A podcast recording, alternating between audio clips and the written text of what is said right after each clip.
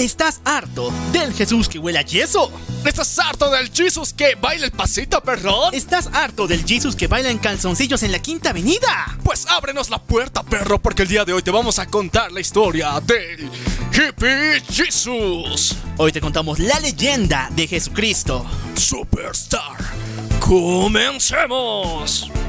Bienvenidos a La venganza del troll. un espacio para los geeks, Para los frikis. para los otakus Para los geeks. y para todos aquellos que creen en la ciencia ficción.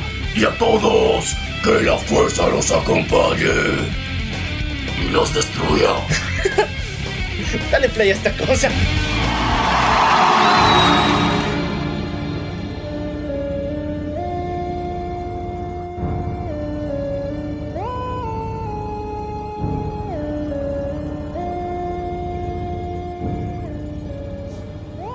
Chicos, ok. Vamos a darnos una vuelta por esta extraña y fantabulosa historia. Porque em, hace mucho tiempo, en los locos 60, empezando los 70, llegó una tropa de personas que estaban buscando la iluminación, la paz interior. Sí, chicos. Eh, había gente pendeja. ya no, mentira, no.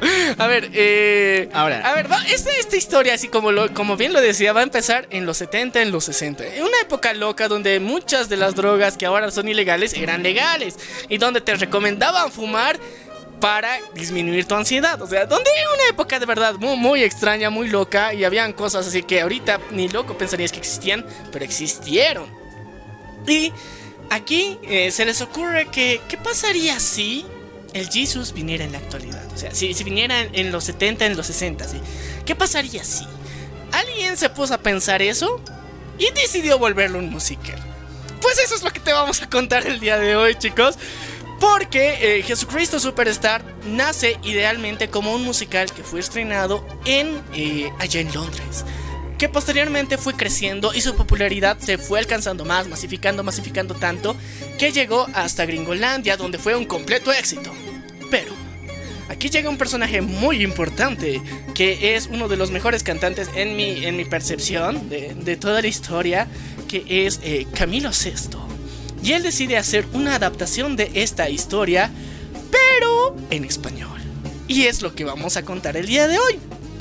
Vamos a iniciar primero con la historia y les recordamos una cosa muy importante que, que tienen que recordar. Esta, este episodio tiene dos versiones. Uno, que es la versión normal en la que vamos a contarte toda la historia de corrido de golpe. Y otra versión adicional que está en todas las plataformas como Spotify, Radio Público, Google Podcast, iVoox, TuneIn y Castbox, donde vas a encontrar la versión musical para más placer, para que puedas disfrutar de este hermoso musical con la música que lo ha inspirado, para que complemente más la historia. Así que tienes esas dos versiones, la historia solita, completita y la versión musical. Tú decides cuál escucharla, cuál disfrutarla más. Así que ahora sí, vamos a empezar con esta gran, extraña y loca historia. Porque todo empieza un extraño, no sé, no sé qué día, digamos que un jueves, un jueves, un loco jueves, donde unos hippies reunidos en un micro, en la combi, en, el camión, deciden irse de fiesta a un monte. No mames, en serio. Querían darse una fiesta de alucinógenos. Y deciden, deciden irse a un monte. Y eh, cargados de toda la tropa, llevan, o sea, todos sus... Porque van a hacer juegos de rol, te cuento eso. Eh, Se han preparado para hacer juegos de rol. Han llevado un montón de instrumentos musicales porque quieren hacer la pachanga de las pachangas. Y, todo lo han puesto dentro de su, de su combi, de su micro, de su camión. Así, todos se han metido, se han taqueado ahí como, como fiesta de payasos. Para irse al cerro y hacer la, la reverenda party. Pero este juego de roles es algo diferente. Esta fiesta se pondrá muy loca porque la combi está cargando algo diferente, algo in- insólito, el cual es una jodida cruz. Sí, chicos. Eh, no sé por qué putas, pero decidieron que era bueno llevarse dos tablitas para la leña, ¿no? O sea, al principio eran, ok, vamos a agarrar estos dos, estas dos tablas, las vamos a unir para que no se salgan de la combi, del micro, de- de- del camión, pero luego tendría un trasfondo muy loco. La idea es que en el monte Golgota, lleno de hippies, este micro, esta combi, este camión, eh, lo digo en los diferentes términos para que se ubiquen, eh, deciden bajarse así en la punta del cerro y ven ahí eh, que era el mejor lugar, tenía la vista más preciosa, más panorámica. Dijeron, aquí va a ser el reve, aquí va a ser la party, porque aquí si nos fumamos de la buena vamos a tener visiones del más allá y va a ser hermoso. Y una vez que todos, todos estos hippies se bajan del auto, aparece alguien. Aparece una persona que curiosamente era el líder de todos ellos. Su nombre, Hippie Jesus. Sí, chicos, aquí está el Mesías prometido. de Nazaret. Sí, Jesús está ahí, chicos. Él está liderando a la banda de hippies. Y también me parece algo muy curioso de que los hippies se hayan traído su sopita, ¿no? Para interpretar personajes raramente parecidos a los de aquella época judeocristiana, romana. Lo bonito, lo que más me encanta es la vestimenta de los maestros de la ley, de los fariseos, ¿por qué? De, de los sacerdotes. Porque todos ellos están mamadísimos, hijos de su Sí, no sé por qué. O sea, llamaron a todos los que estaban más mamados con el pecho bien partido, con sus cuadraditos, y a ellos los van a poner como maestros de la ley. Sí, chicos. Aquí han llegado absolutamente todos. Pero ya se están poniendo sus trajes y cada uno representa algo diferente. Están los soldados del capitalismo, los cuales vienen vestidos así con toda su armadura y están controlando de alguna forma que en el terreno la fiesta sea tranquila. Luego están los sacerdotes, que tienen un outfit un poquito más más tranquilo, un poquito más oscuro, más darks, pero estos son comunistas, perro. Estos son bien pinches comunistas y a ellos les agrada el Jesus porque él está predicando paz y amor y es un líder revolucionario. Y aquí, entre todos estos, aparece una persona muy interesante. Uno de los seguidores más fieles, uno de los llamados discípulos del hippie Jesus. Estamos hablando de Judas. Iscariote. Sí. El apellido está genial, chicos. Ya, a ver, contexto de Judas. En este juego de rol, el hippie que lo tomó, se lo tomó bien en serio. Porque se cuenta de que Judas era parte de los revolucionarios de Jerusalén. Estos tipos peleaban contra los romanos porque supuestamente así podían tomar eh, la libertad que tanto deseaban. Este grupo eran los celotes. Y tenía otros nombres más, pero este grupo se encargaba de matar romanos para quitarles su dinero y dárselo a los pobres. Aunque todos sabemos que los péndigos lo usaban para comprarse do- dos cervezas y un pique o no una hamburguesa, ¿no? Ya. Pero Judas Iscariote era completamente extremista. Es decir, si él usa, él era parte de este grupo, él vivía solamente por eso, para que algún día Jerusalén tenga libertad por la espada. Sí, chicos. Aquí aparece Judas. Y Judas no está en una posición cualquiera. Está en el cerro. En posición de Itachi. Mirando con desprecio a todo el mundo. Viendo cómo están ahí reuniéndose los otros discípulos y pensando... ¿Cuándo putas va a ser la revolución, carnal? ¿Cuándo va a ser la revolución? Estoy aquí vigilando que no vengan los soldados romanos del capitalismo y estos cuates siguen de rebe. Yo quiero guerra, carnal. Yo quiero guerra. Y en ese momento es donde conocemos un poquito más de cuál es la verdadera idea que tiene Judas para con Jesús y todos sus discípulos. Mi mente clara está. Por fin todos vamos a parar. Si quieres desnudar al hombre bonito, verás solo el hombre quedar.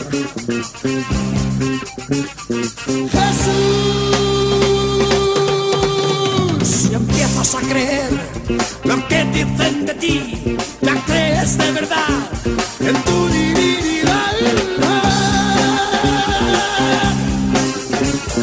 Todas tus ideas de nada servirán, porque solo importa tu personalidad.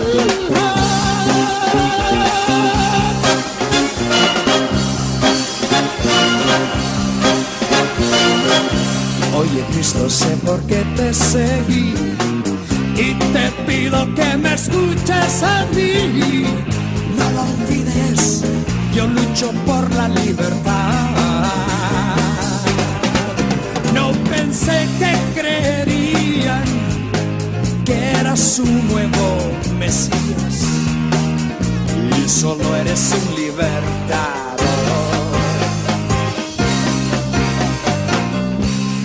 Recuerdo cuando todo empezó, te llamábamos hombre y no y te juro que aún cuentas con mi admiración. Ah, pero a tu revolución todos le dan otra intención. Si ven el error te matarán. Es muy famoso, como ves. Lástima que sea tan popular. Si fuera heredero del padre carpintero, a nadie asustaría ni provocaría. Oye, Cristo, no te importa tu pueblo. No ves cómo pisotea mi suelo. Es la ocupación y la total humillación.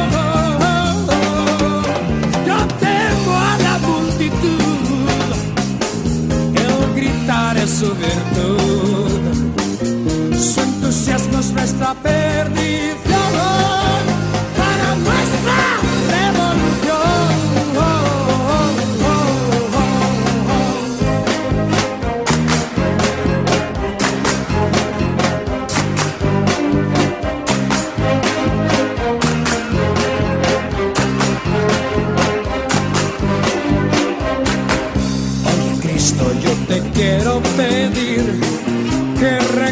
Recuerdes que debemos vivir. Y ahora sé que la victoria no es posible. Tus adeptos están ciegos, solo piensan en tus cielos. Te seguí para una gran misión y ahora todo es decepción. Ay,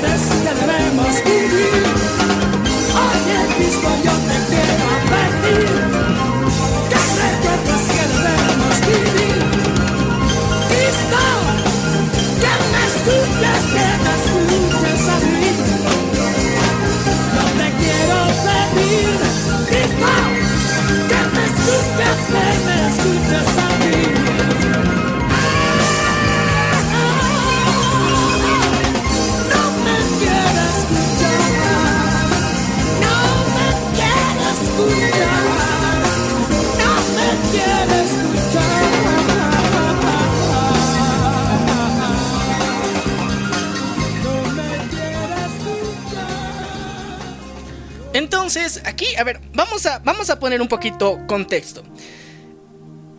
Judas está reclamando y está muy molesto con Jesús. Está así emputadísimo, está hasta la puta madre de que Jesús no haga la revolución que él quiere. Judas es comunista. Dice aquí, igualdad para todos. Aquí quiero que nuestro pueblo, los judíos, los hippies judíos, seamos libres de una vez de estos pinches... eh, Yugo romano. este yugo romano capitalista. O sea, los romanos capitalistas se tienen que ir a la shit. Nosotros los comunistas vamos a tomar el control. El poder es del pueblo, carnal. Y aquí está Jesús, que durante tanto tiempo ha venido a dándonos discursos y que Él es el que los profetas han elegido. Un día han dicho los profetas que va a llegar un Mesías, un Salvador, que iba a liberar el pueblo de los romanos capitalistas. Y ese es Jesús. Lo sé, lo siento. Aquí en corazón está que este es nuestro líder. Pero este men no quiere hacer guerra.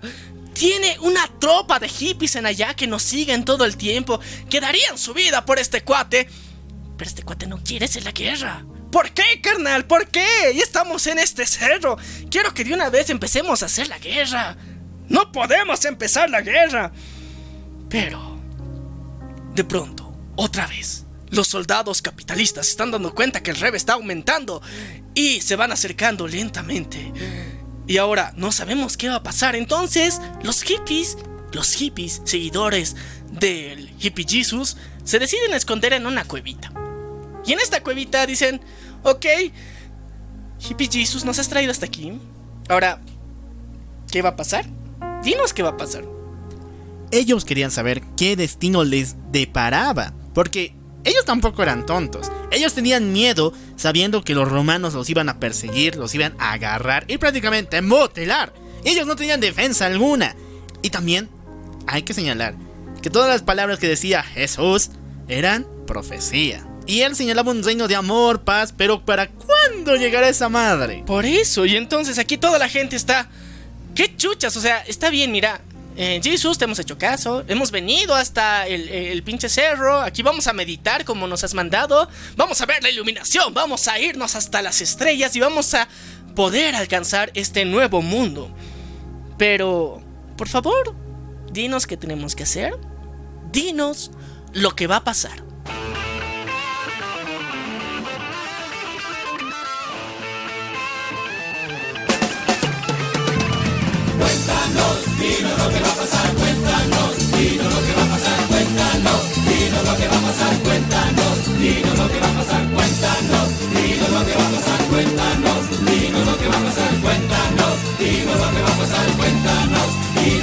¿Por qué queréis saber? Olvidaros del futuro.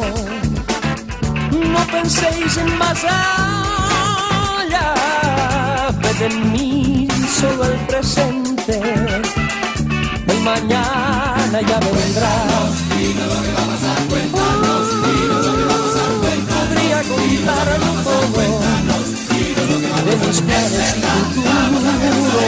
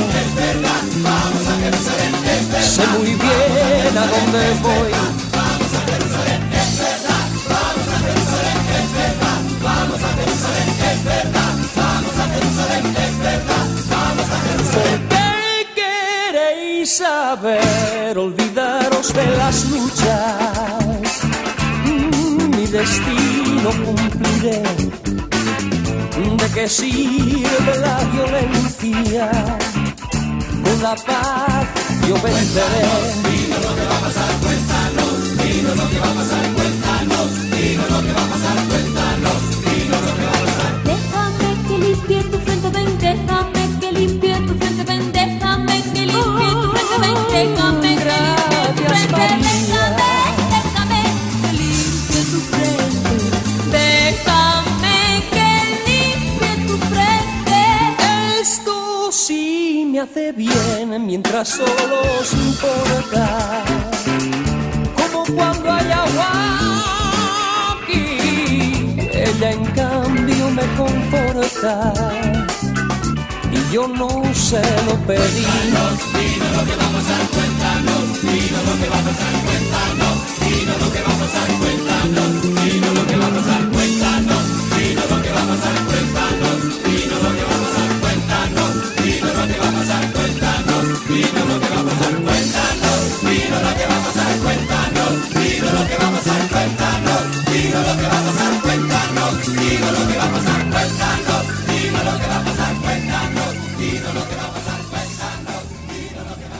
Y aquí es donde el Jesus dice, pues no, carnales, no tengo un plan.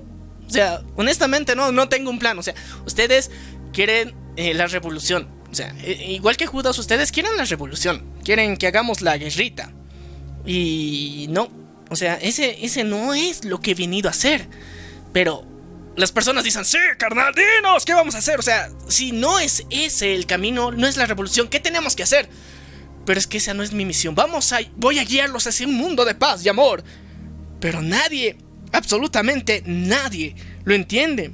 Solamente hay alguien ahí que de alguna forma aparece que no le importa tanto qué hacer, sino disfrutar ese momento. Y es una persona muy curiosa. Ella es María Magdalena. A ver, eh, si ustedes han visto que- el, el código da Vinci, ya saben quién es. Para los neófitos en este tema de la religión, cosa que mm, Creo que debe haber alguno por ahí, pero sí, estamos en Latinoamérica. O sea, Es que tal vez no han leído el manga, no han leído la novela ligera. O sea, no, no han leído el material original, o sea, la, pues. la novela ligera original. Eh, puede ser que nunca en su vida lo hayan hecho, entonces te ponemos contexto aquí, carnal. María Magdalena es una persona única, totalmente eh, amigable. Una puta. Sí, chicos, María Magdalena es una prostituta que todo el mundo rechazaba y votaba. Pero un día vino el Sugar Daddy. No, chicos, no. No, no, no. pero, O sea, a ver, a ver, a ver. a- a- Dime. se- según, según esta historia, porque hay otra en el canon oficial. Aquí, aquí vamos a contar la versión de Jesucristo Superstar, Ya, por favor. a- aquí, eh, María Magdalena vio que había una multitud ahí eh, que estaba siguiendo a alguien. Dijo, ok, esos tienen una fiesta muy hardcore, ¿no? Qué interesante. Pero de repente se quedan en un lugar y están escuchando a alguien. ¿Quién es ese cuate? Y ve a lo lejos un, un hippie alto sentado en medio de una piedra que está charlando y les está contando la visión que tiene. Una misión, una profecía de un mundo donde ellos son libres, donde el capitalismo ha perdido, donde todos pueden ser sus propios jefes, donde su jefe no les tiene que cobrar el sueldo, no tienen que pagar impuestos, todo es de todos. Y se emociona.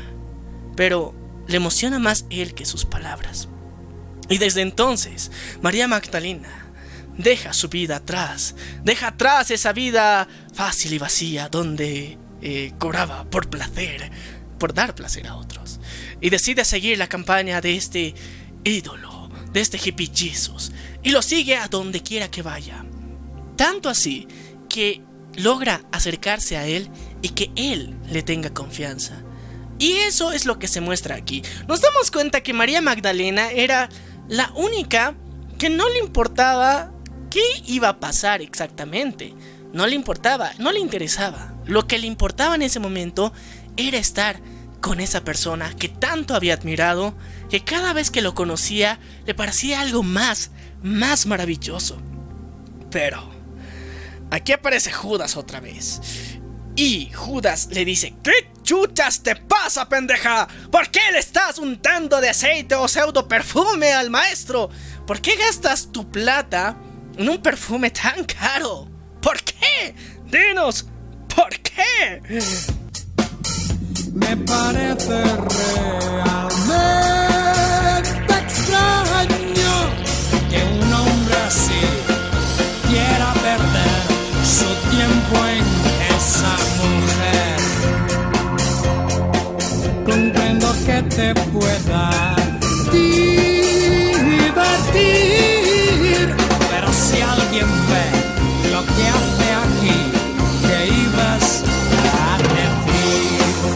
Pues que me importe su profesión, pero que tiene ya que ver con lo que dices que hay que hacer. Tienes que ser más consecuente. Ella puede dar razón a nuestra detención. ¿Quién eres tú para criticarla? ¿Quién eres tú para despreciarla? Déjala, déjala en paz, déjala, conmigo estás. Si no has pecado, arroja tu piedra. Si tienes culpa, déjala en paz.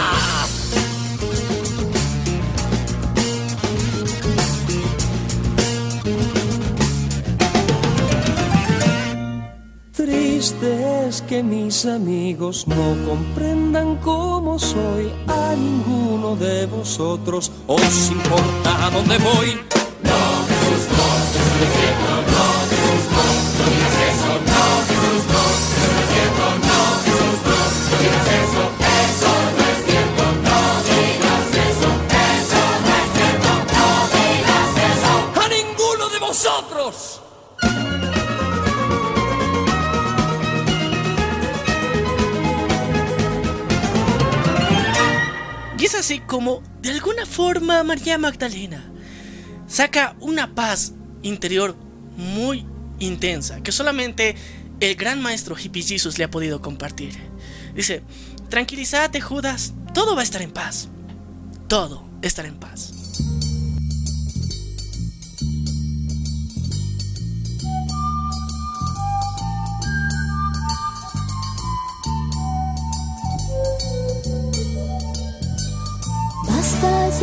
Judas, deja los problemas, olvida las penas. Yo sé que nada va a pasar, todo estar en paz. Esta noche debes descansar, pues el mundo sin ti seguirá. Duerme bien, duerme bien, con el sueño podrás olvidar. Sueño, calmaré tu fiebre, con un ungüento te ungiré. Verás que nada va a pasar, todo estará en paz, porque el largo apagará tu sed y el perfume aliviará tus pies. Duerme bien, duerme bien, con el sueño podrás olvidar. Eh, tu perfume es un gasto inútil para un inútil placer. Hubiera servido para muchos pobres que no tienen que comer. Hay gente con hambre, hay gente con sed, no importan más que su frente y sus pies.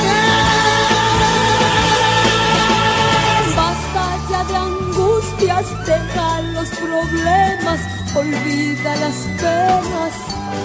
Yo sé que va a pasar, todo estará en paz. Esta noche debes descansar, pues el mundo sin ti seguirá. Duerme bien, duerme bien, con el sueño podrás olvidar. Intentes decirme que tenemos medios para los pobres salvar. Siempre habrá pobres y habrá pobreza, no dejarán de luchar. Vete aún me tenéis, seguid si aún me veis. Cuando me vaya, solos y perdidos Calmaré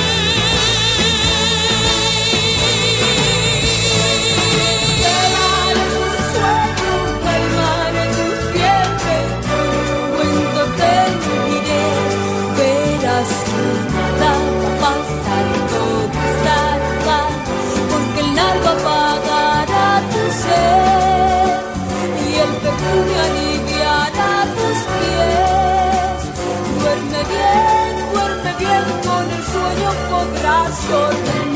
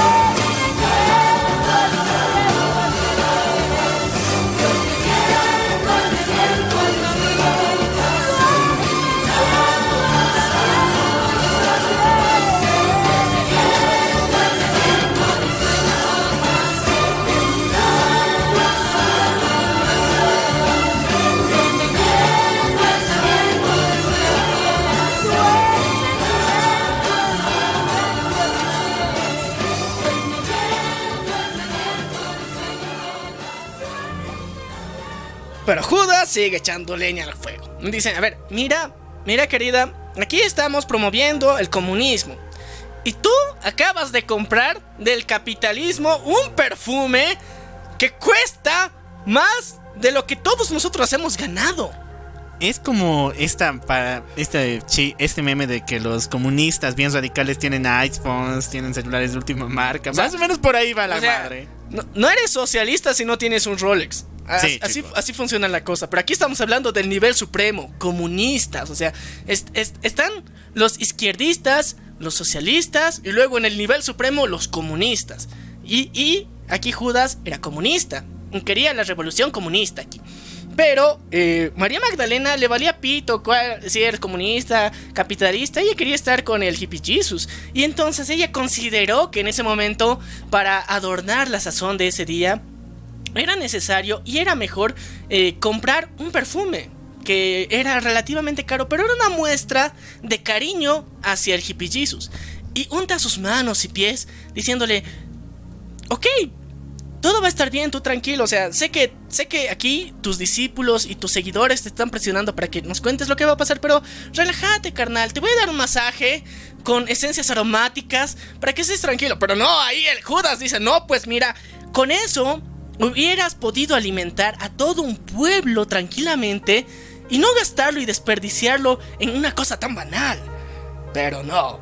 El Jesús ya se emputa y dice, ok, carnal, cálmate, cálmate, a ver, ¿a quién están echando el perfume? ¿A vos? No, ¿no ve? A mí. Entonces, entonces, ¿qué putas dices, no ve? Entonces, cállate mejor y andate. Aquí yo quiero estar en paz, déjame que me den mi masajito. Entonces se calma toda la cosa, pues, o sea, hay quien manda, el hippie Jesus.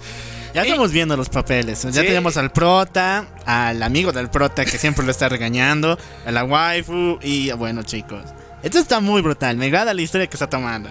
Pero hasta mientras, ahí estaban los líderes comunistas, o sea, los verdaderos líderes comunistas, o sea, mientras que Judas era un comunista, pero no era un líder comunista, era una persona de que, que tenía mucha fe en el comunismo y de que esto va a salir bien, esto tenemos que lograr, tenemos que hacer la lucha de las clases. Pero luego estaban los líderes comunistas, que eran los sacerdotes, y ellos están diciendo, han visto, o sea, estaba muy bonita la fiesta, les hemos traído a los compitas aquí en el micro, pero se han dado cuenta que eh, el hippie Jesus tiene más autoridad que nosotros. O sea, se han dado cuenta que vienen a escucharle a él. O sea, Nani. nosotros, hace, hace, hace unos 3, 4 años, nosotros éramos los que nos venían a escuchar a nosotros, nos decían y nos preguntaban cosas. ¿Qué podemos hacer? ¿Cómo lo vamos a hacer? ¿O cuándo lo vamos a hacer la revolución? O de alguna forma tr- tratábamos de mantener las aguas tranquilas para que todo eso esté bien. Pero luego llega este hippie Jesus y de repente hace toda la revolución y todos le siguen a ellos. A nosotros, los comunistas líderes, nadie nos hace ni puto caso. ¿Qué putas está pasando? Y entonces, es cuando, entre todas esas quejas, llega a una especie de plan. Caifás, que era el líder de todos Los, líderes. de, de todos los líderes comunistas radicales, da una solución, da un plan maestro y da una frase. Jesús morirá. Oh gran Caifás, todos esperan ya, los fariseos se han preparado ya. Todos sabéis por qué estamos aquí. Hay un problema, hemos de decidir. Como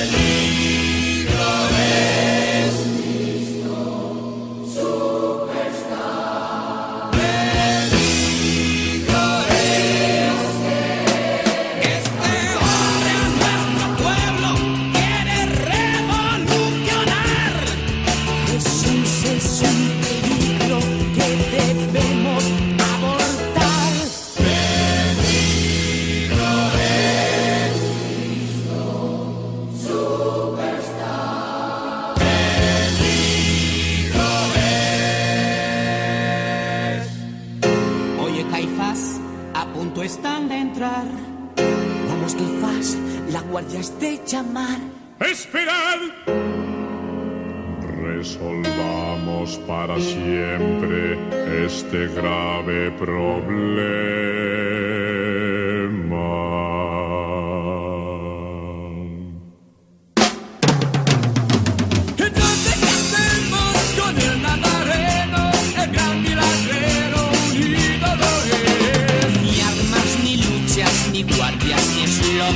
Parece muy listo, eso ya se ve.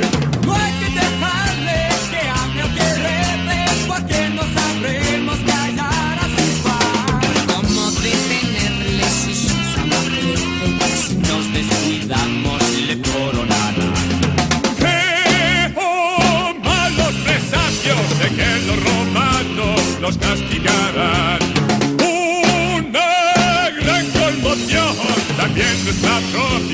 Eliminación. Será nuestra propia eliminación. Será, será nuestra destrucción. Y por su culpa la eliminación será, será la revolución, nuestra eliminación. ¿Cómo cortaremos la Jesús manía? ¿Cómo detendremos a tan nuevo rey? Este hombre se hace profeta en un día y como el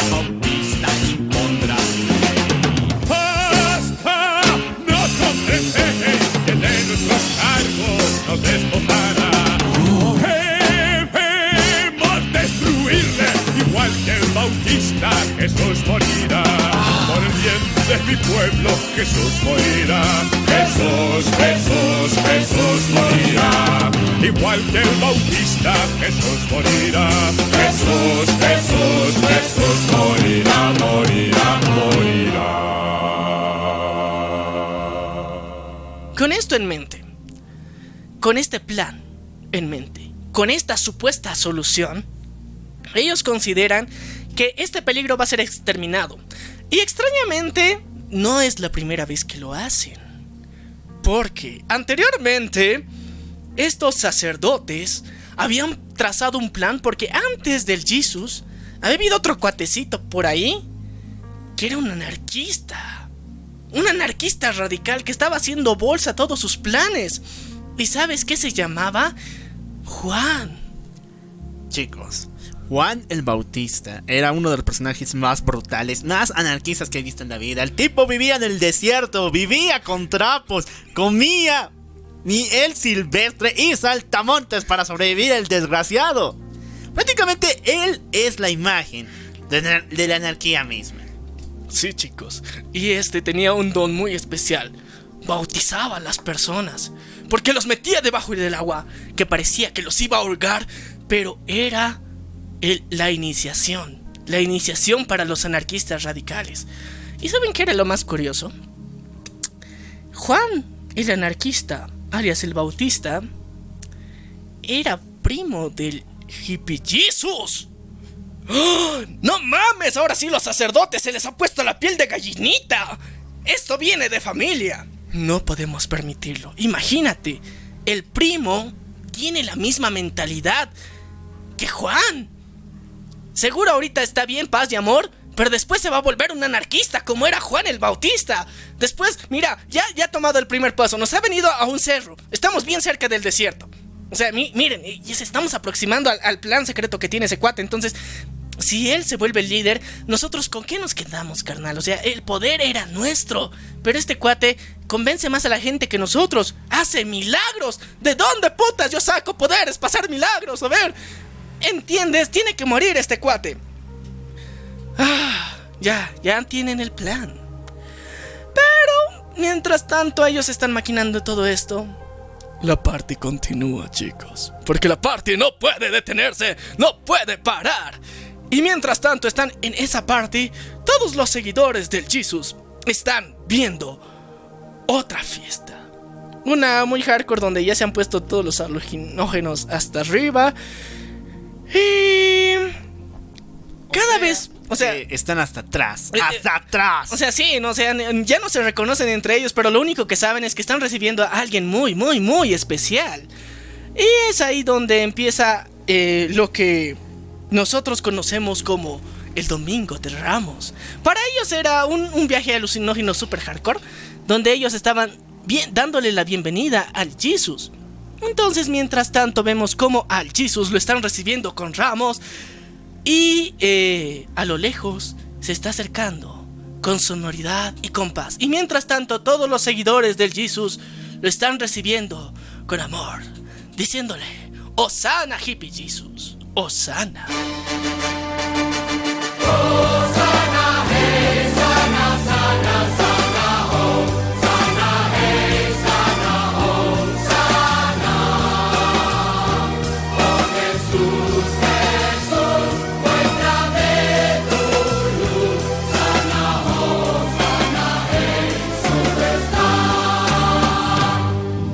esa gente que se calle si no quieren perecer tanto clamor. Es un error. No permitas su canción, es una manifestación. Deben callar, no blasfemar.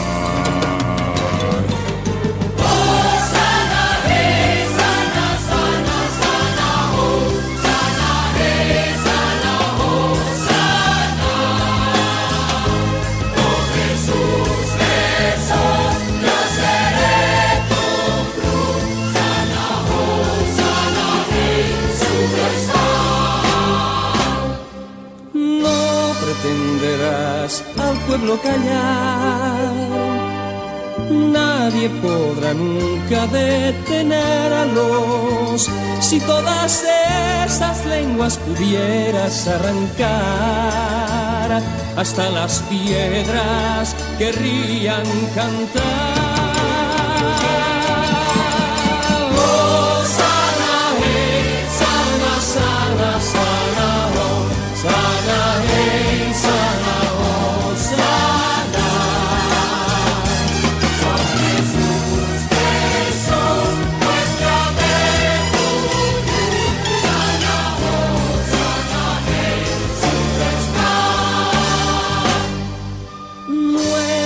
canción, es vuestra canción. Si cantáis tendréis mis bendiciones. De los que sufren será el reino de los cielos. Todos podréis entrar sin excepción.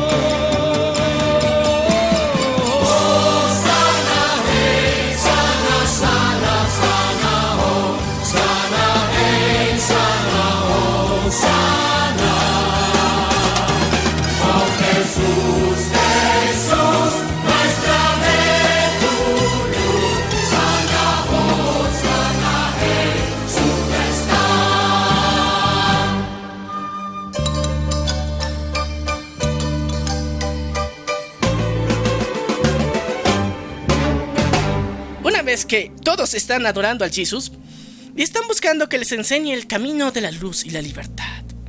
Y el Jesús dice, sí, carnal, estás en lo correcto. La luz, la libertad es posible. Ustedes pueden salvarse. Pero, ¿pueden salvarse ustedes? ¿Ustedes? No. Pueden salvar sus almas, chicos. Sí, es mejor que salvar el cuerpo. Ese es el mensaje que viene a darnos el Jesús. Pero... eh, no necesitan ninguna guerra. O sea, no, no necesitan hacer una guerra real, no necesitan matar romanos, no necesitan mancharse las manos de sangre. Simplemente tienen que salvar sus almas. ¿Y sabes cómo lo haces? Haciendo bien las cosas. O sea, eh, no matando gente para empezar, no teniendo venganza porque han matado a tus abuelos, no teniendo peleas por terrenos. O sea, ¿sabes? O sea, es más fácil de lo que parece. Solo tienes que intentar tener una buena vida y, ya. Y, y- y si tienes esa buena vida, luego vas a tener una mejor. Porque vas a ser eterno, carnal. Eterno. Vas a volar alto. Vas a ser libre. Vas a tener un espíritu y otra visión de otro mundo. Donde ángeles limpian tu casa. Donde ya tienes una casa, pinche pobre. Ahí vas a estar. Solamente tienes que portarte bien, hermano. Ese es el mensaje de Pipi Jesus. Algo que de alguna forma es nuevo. Está mostrando un camino, una iluminación real, buscar una felicidad completa. Me estás diciendo que ser buen cuate, llevarte bien con los demás, no aprovecharte de los débiles, ser servicial y prácticamente llevar una buena vida es la llave para ser inmortal? Sí, chicos.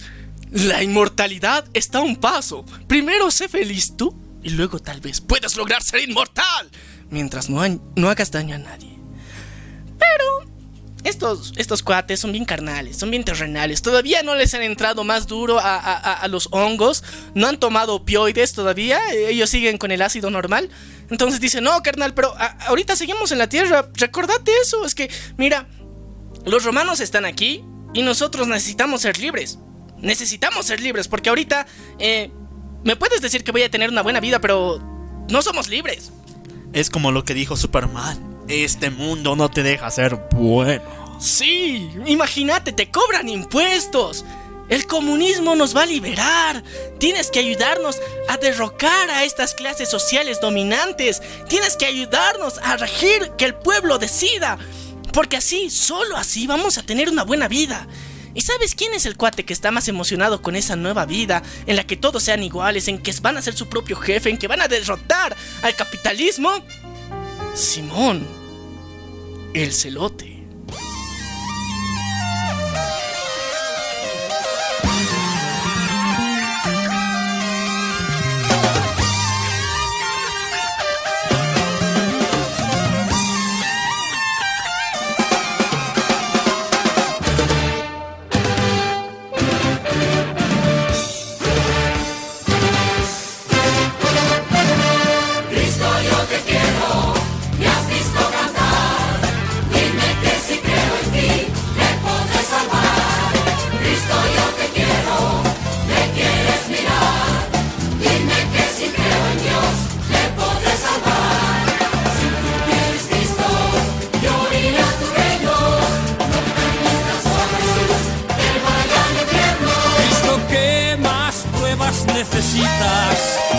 De tu fuerza sobre esta multitud. Si el poder de Roma aniquilas, tú podrás librarnos de la esclavitud.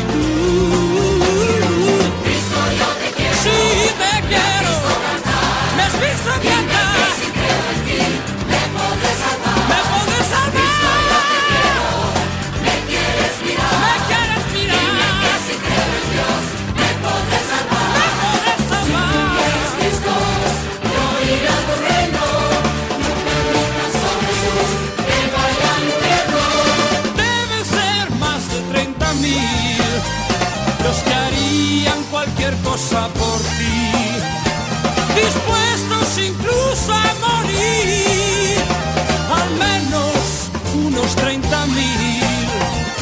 Siempre te están escuchando. Diles que a Roma hay que odiar. Tú tendrás mucho más poder y nosotros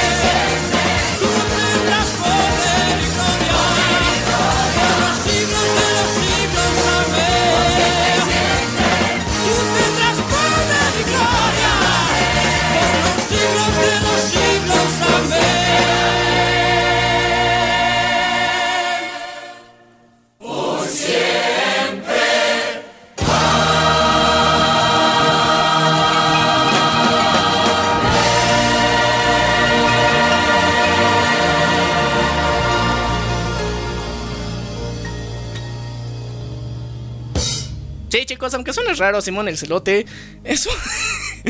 o sea, eh, eh, ser celoso es un paso, ser celote es el siguiente, es otro nivel. Y aquí está el pobre Simón el celote. Aunque, para los compas, es Pedro. ¿Ya? o sea, para que te ubiques. Eh, Simón, Pedro. Se cambió el nombre después de la revuelta. ¿ya? Pero ahorita vamos a llegar a eso. Ahorita Simón, que también le decimos Pedro. Dice, y encabeza la petición hacia Jesús. A ver, Jesús, tú eres el líder de nuestra secta. Eres el líder de nuestro culto. Eres el líder de la revolución. Y como eres el líder de todo esto, nosotros hemos escuchado una profecía en la que nos decían que algún día iba a llegar el Salvador, el verdadero líder de todo esto, que nos iba liberar del capitalismo. Yo, el Judas y estos cuates que les dices discípulos, todos creemos que tú eres ese líder. y que has venido para una cosa, derrotar el capitalismo. derrotar a los romanos, hacernos libres. ¿Sabes qué tan comprometido estamos? Estoy muy seguro que muchos de estos compas que ves a nuestro alrededor morirían por. Morirían por ti. Estamos en el punto. Estamos en el punto caramelo, Jesús. Aquí ya estamos dispuestos a morir por vos si es que nos lo pides. Entonces, ¿qué mejor forma de morir y más honorable que morir en guerra? Eso es lo que de alguna forma le quiere decir el pinche Simón. Entonces, eh, pues no está muy de acuerdo el Jesus y, y- cambia completamente el chip de la cuestión. Y se da cuenta de qué putas está pasando con estos pendejos. Les traigo de su pueblo Jerusalén hasta aquí a las aldeas para que cambien su visión, para que miren más allá de las estrellas, para que tengan un viaje trascendental. Y realmente lo único que ellos quieren es guerra. Y es ahí donde dice, pobre Jerusalén. Ni tú, Simón, ni todas esas gentes, ni romanos, ni judíos, ni Judas, ni los doce, ni escribas fariseos, ni Jerusalén condenada.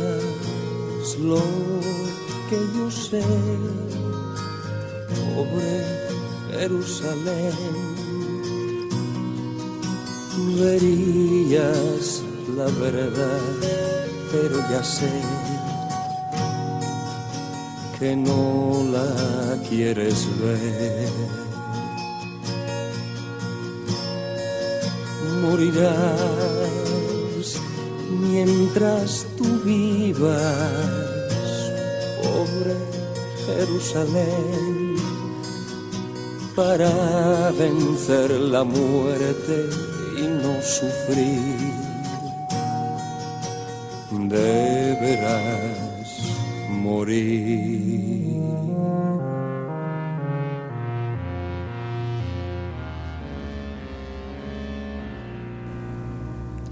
Jesus ya está hasta la madre. En serio. ¿Qué carajos voy a hacer para que me entiendan? Yo, si bien soy el líder, no pienso hacer la guerra. Yo he venido con otra misión. Yo tengo otro feeling, yo tengo otro sentimiento, otra sensación. Ya les he dicho, o sea, pueden ser libres, pueden tener otra vida, más allá de la vida, pueden ser eternos siendo buena gente. ¿Qué tan difícil es entender eso? Pero no, ellos quieren ser libres. ¿Por qué putas insisten tanto en eso? A ver, y aquí, y aquí da la patada final, porque recordemos, el Jesus habla en profecía.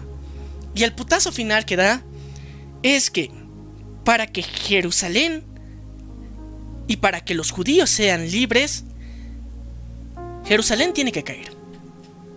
Jerusalén tiene que caer. ¿Me estás diciendo que para ser libres, para poder tener la vida que Jesús nos dijo, tenemos que perderlo todo? Nuestra ciudad tiene que caer, nosotros tenemos que morir. A ver, para que los judíos, que eran los oprimidos en ese momento por el pinche capitalismo, sean realmente libres de los romanos capitalistas, tienen que caer su ciudad principal.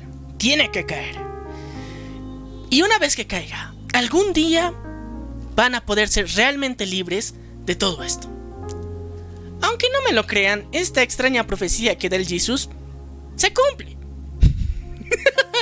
¡Noni! Ah, bueno, si has leído la- el otro manga, El otro manga, la El historia extendido, original, por si el- acaso. El, canon. es historia universal, entonces sí, esa madre pasó. Esa madre pasó. Pero, o sea, mira, aquí el Jesús ya ha llegado a emputarse tanto porque ellos le estaban hablando de este mundo terrenal. Querían algo, una solución para este mundo terrenal. Él ya les había mostrado el camino para la iluminación y la vida eterna, pero no, estos insistían en la tierra. Y ya, tanto han insistido en la tierra que les ha dado la profecía. Esto va a pasar, carnales, con ustedes. Tanto quieren librarse de los romanos, pues se van a librar de los romanos cuando su pinche ciudad caiga. Y después de más de 200 y 300 y 400 y 1000 años, y casi 2000 años, recién van a ustedes ser libres de los romanos por completo. Pero primero tienen que hacer que toda su ciudad se haga, se haga asco. Se haga asco y recién van a ser libres. Y técnicamente eso se cumplió. Así que continuemos con la historia, porque eso lo vamos a aclarar al final.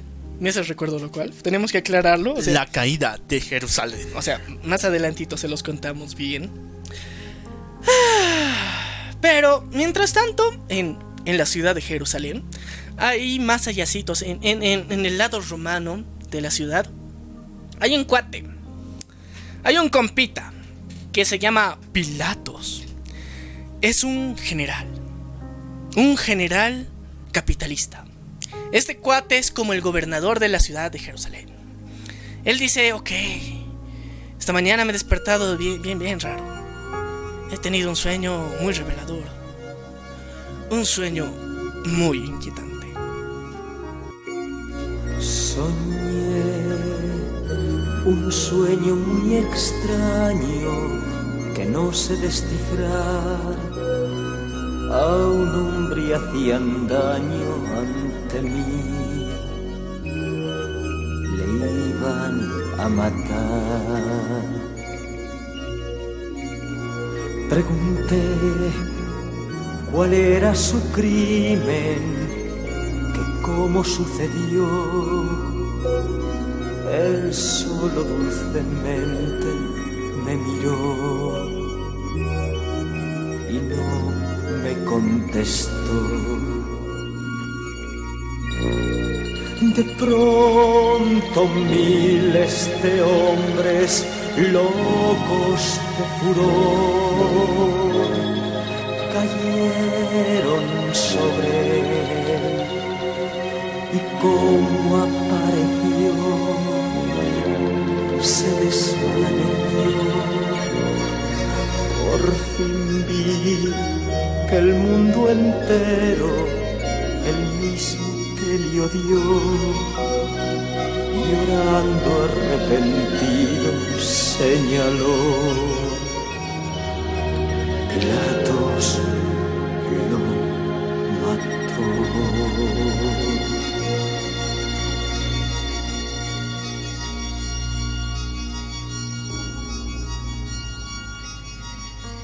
Y este sueño de alguna forma era premonitorio. Porque él se soñó que de alguna forma tenía que juzgar a una persona que era inocente. Y que después iban a culparle a él por haberle juzgado. Que esta persona de verdad era inocente. Pero a él le iban a culpar por haber juzgado a esa persona inocente. Y él se sentía muy preocupado por esto. Porque no sabía a qué se estaba enfrentando, pero de alguna forma tenía la visión de que algo se venía. Pero vamos a dejarnos otra vez de Pilatos, porque él ya, ya ha tenido suficiente con este sueño. Y vamos a volver otra vez. Ya vemos otra vez en el pueblo. Cómo eh, se está armando el tianguis, la feria, el pinche mercadito. Pero como, como buen hippie y como un complejo de latinoamericano promedio, ¿dónde crees que armas la feria? ¿Dónde armas el tianguis? ¿Dónde armas tu puestito? ¿Dónde armas el mercadito? Bueno, chicos, se arma afueras de la iglesia, que en estos tiempos eran los templos. No, oye, me parece chiste, pero es anécdota. Cuidado, cuidado chicos, cuidado. A ver, chicos, a ver, aquí está el antecedente. ¿Qué ha pasado cuando han hecho eso? O sea, por eso en Latinoamérica no se hace.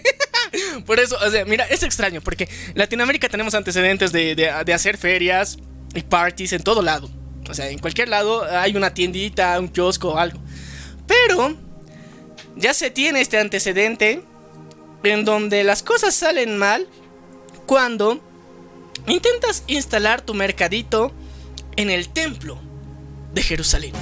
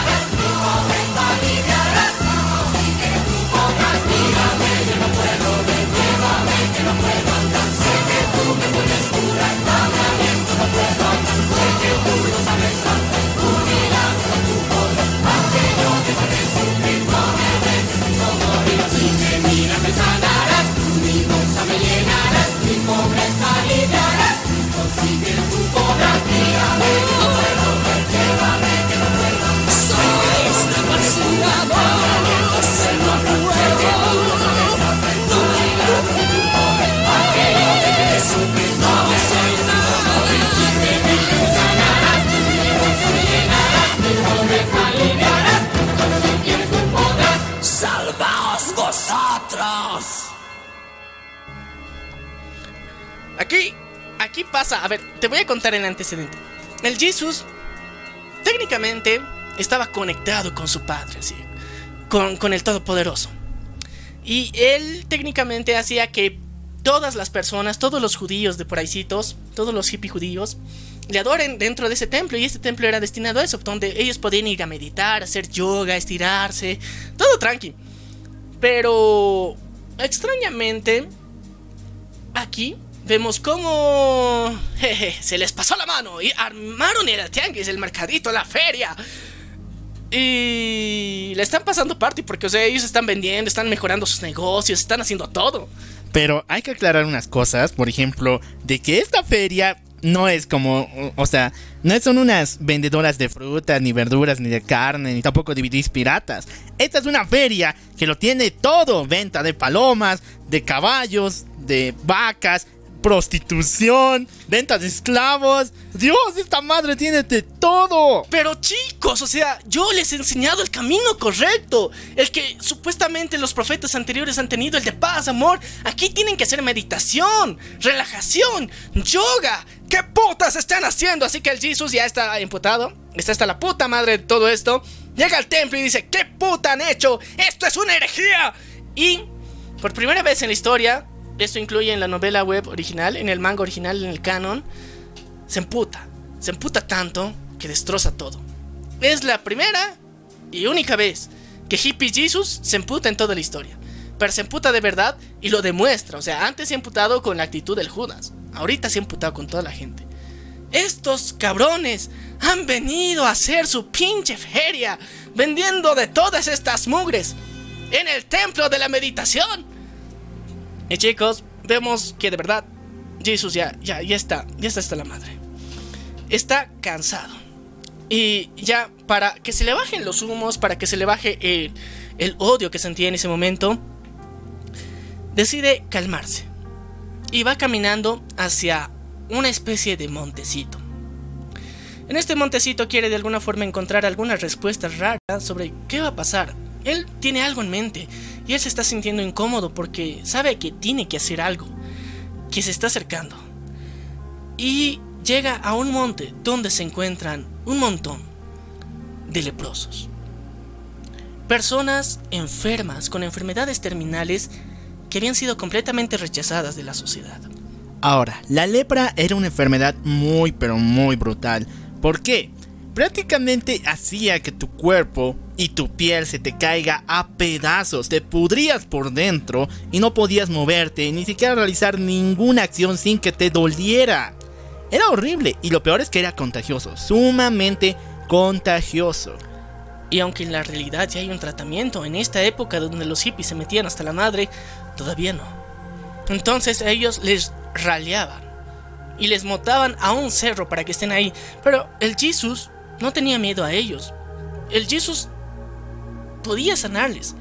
Pero al verse rodeado de tantos, de tantos leprosos que querían que los cure, él se siente presionado porque de alguna forma siente que es parte de su misión hacer eso. Pero ahorita se encuentra muy atormentado porque algo va a pasar. Él tiene que estar preparado. No es momento de sanar leprosos.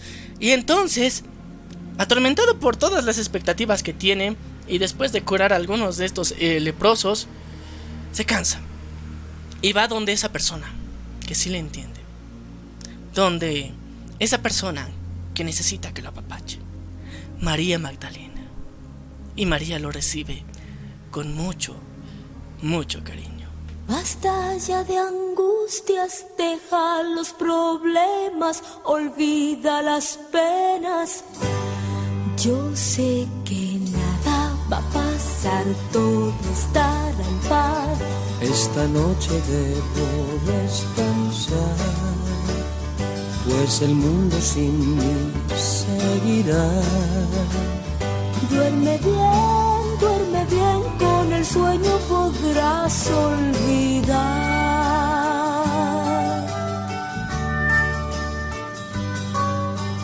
Yo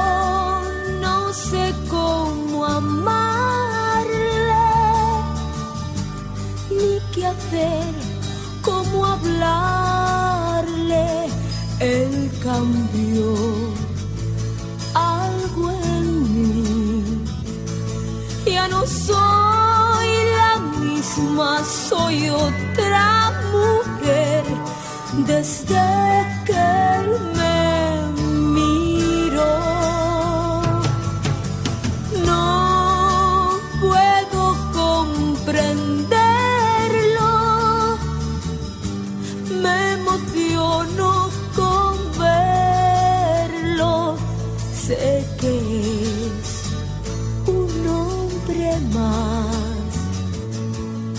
tenido tantos, debo saber que es un hombre más, solo uno más. Quisiera llorar, quisiera gritar, hablarle de amor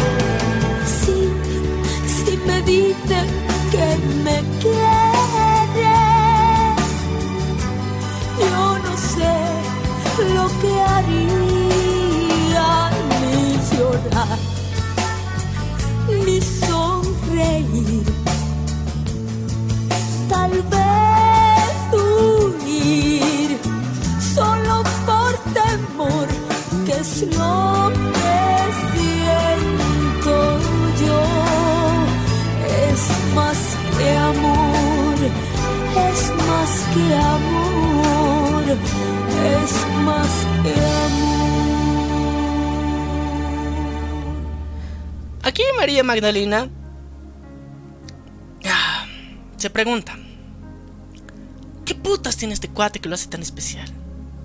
¿Qué tiene este cabrón? Ah, Yo conocí un culo de hombres.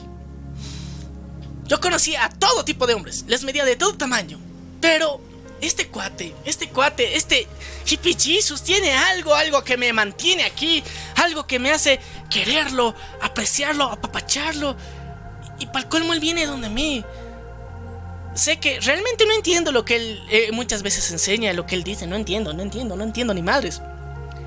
Pero lo quiero. Y quiero seguirle. Quiero continuar con él. Quiero acompañarle en todo esto que está realizando. No sé qué más puedo hacer. Y poco a poco se va dando cuenta que tiene miedo de hablar con Jesus realmente de lo que está pasando. Ella se da cuenta y acepta que está enamorada del Jesus. Ha estado enamorada del maestro.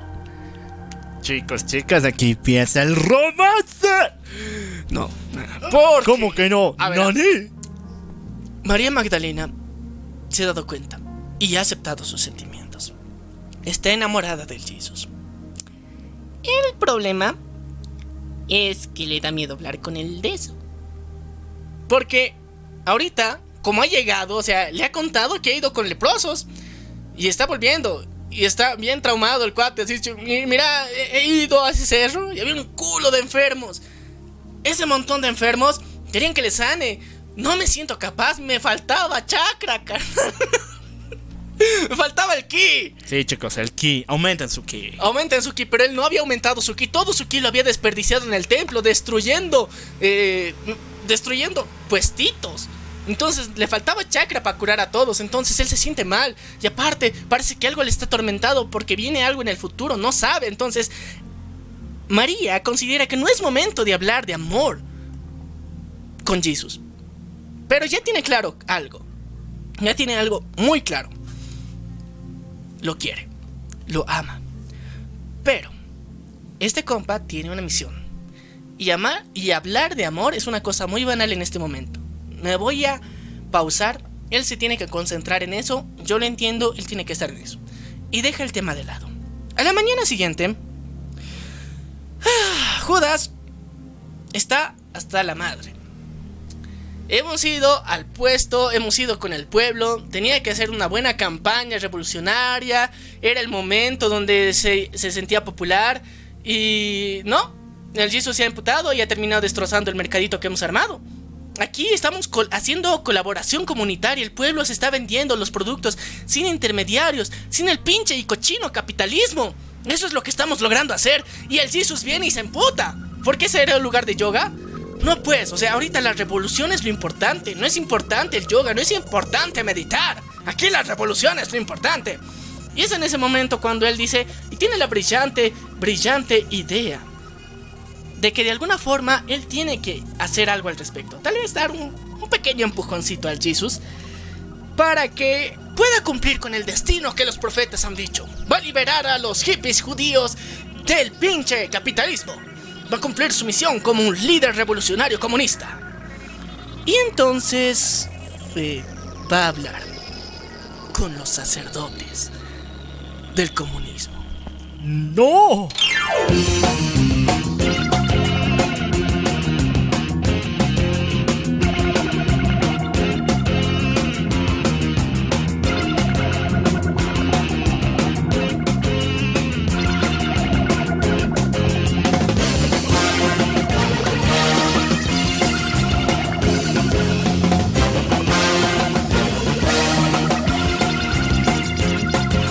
Con mi aclaración, yo nunca fui capaz de la menor región. Me ha costado mucho tiempo decidir, lo he pensado mucho antes de venir. Os juro que no lo hago por mi voluntad, tampoco por dinero ni por vanidad. Dije, no me.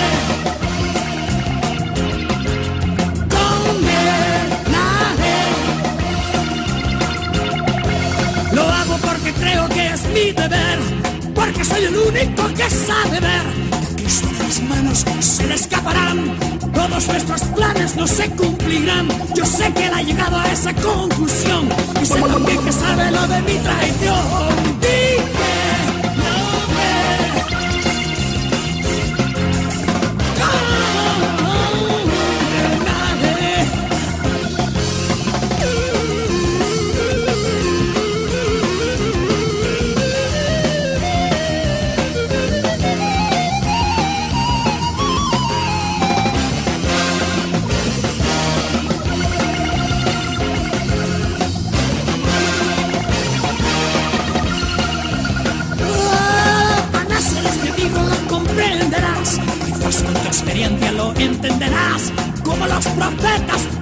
Vi la solución. Que sí creo que cumplo con mi obligación. Os juro que no lo hago por mi voluntad. Tampoco por dinero ni por vanidad. Dime, no me.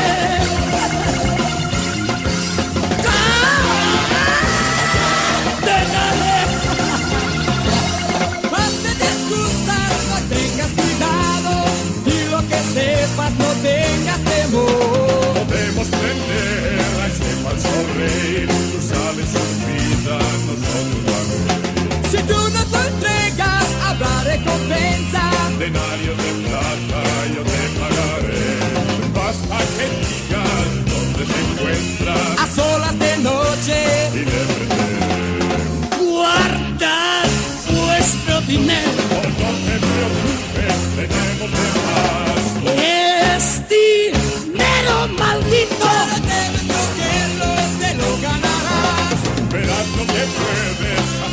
hacer si lo coges. Dimos a los pobres cualquier buena acción. Yo sé tus motivos, yo sé lo que sientes. No es plata de sangre, es una pequeña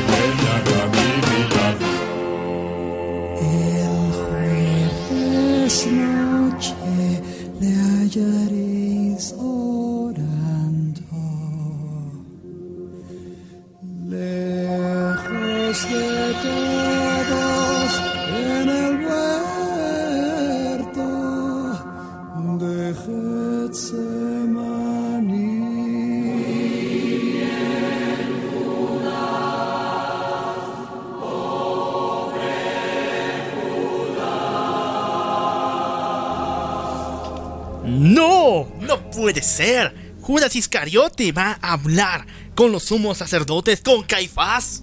Sí, chicos, Judas negocia con Caifás. ¿Sabes por qué? Porque, a ver, en, la, pequeña y misteriosa mente de Judas había una idea. Eh, el Jesús, por las buenas, no quiere cumplir con su misión. Pero, ¿qué tal? ¿Qué tal? Si lo presionamos un poquito. O sea, si, le, si le, le- damos un empujoncito para que se vuelva el líder revolucionario que necesitamos. Entonces, dice, si hablo con los líderes comunistas, porque son los líderes del pueblo, los líderes de todo esto, y les digo que este cuate eh, eh, tiene ideas ahorita muy locas y no quiere cumplir con su misión, entonces, ¿qué tal si lo presionamos para que él de alguna forma sienta la presión y sienta eh, cómo es el poder del capitalismo y ahí se va a dar cuenta cuál es su misión? Tal vez cuando, cuando siente el miedo que, que a veces produce el- el capitalismo, se va a dar cuenta y se va a volver el líder revolucionario que todos necesitamos. Entonces, le daremos un sustito. Le daremos un buen sustito. Ahorita los que tienen una especie de negociación extraña con el capitalismo, con los soldados del capitalismo, son los sacerdotes, los sacerdotes comunistas. Entonces ellos tienen una especie de trato con ellos. Los soldados comunistas a veces de vez en cuando les ayudan a los a los sacerdotes comunistas. Ya, entonces iré a charlar con ellos. En esa negociación dicen que van a arrestar a Jesús. Lo van a arrestar para que reaccione. Y que llame la revolución a todos sus apóstoles y que empiece todo el party y que de verdad ya ahora sí va a ser la lucha de clases, ahora sí abajo el, el capitalismo. Esa era la idea. Y como parte del trato, Judas sabía el itinerario, la agenda del Jesús. Entonces dice, ok, mañana, mañana el Jesús va a estar en el monte Getsemaní. Nos ha prometido que teníamos que ir ahí porque vamos a hacer una meditación astral. Entonces vamos a ir ahí y pueden arrestarlo ahí para darle el sustito. él tenía un plan vergas, porque como íbamos a estar en un monte alejado, entonces no estamos en la ciudad, o sea, lo- los soldados capitalistas no van a tener muchos refuerzos, encima somos 12 lo- los apóstoles que est- siempre le acompañamos, entonces eh, lo podemos limpiar, pero el sustito le va a ayudar al Jesús a reaccionar. Entonces, da la idea. Pero pasa ese día. Al día siguiente, los discípulos se reúnen porque van a tener una cena con su maestro. Lo que no sabían los discípulos era que esa iba a ser la última cena.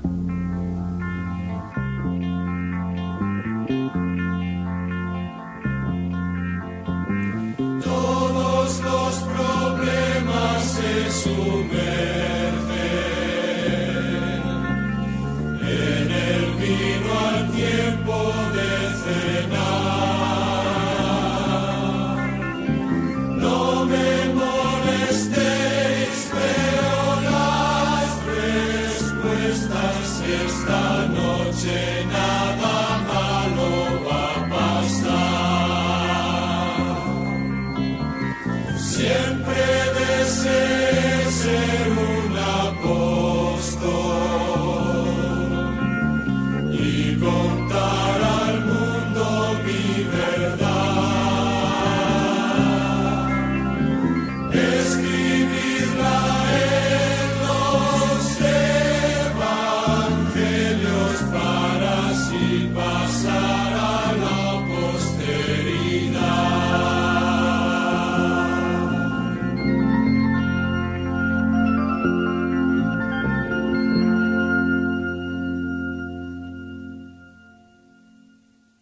El fin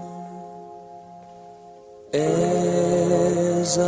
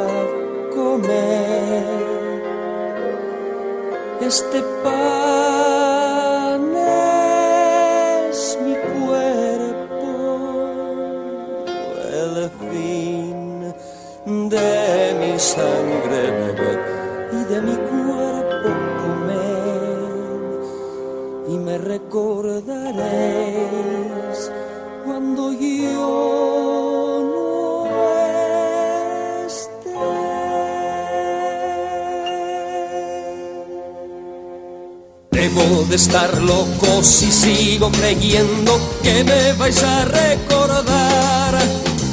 Veo en vuestras caras que no seré nada cuando me veáis marchar. Sé que uno me niega y otro me traiciona.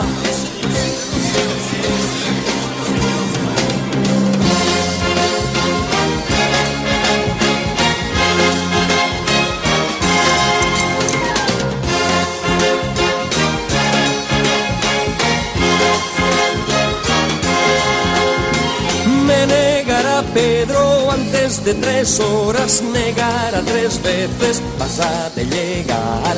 Uno de vosotros, de mis escogidos, me ha de traicionar. Basta de lamentos, tú sabes bien quién es. De hacer lo que debes, ¿Quieres que lo haga? te están esperando. ¿Sabes mis motivos? No me importa el porqué. Yo te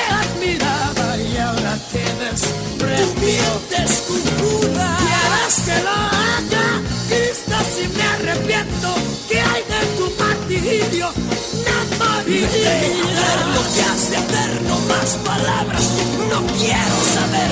Vete.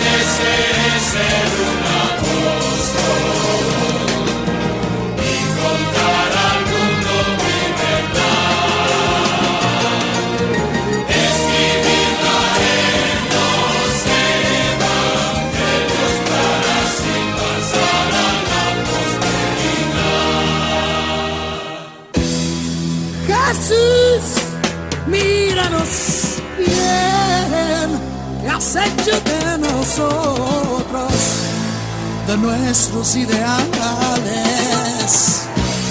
que ya han muerto por ti y aún es el final.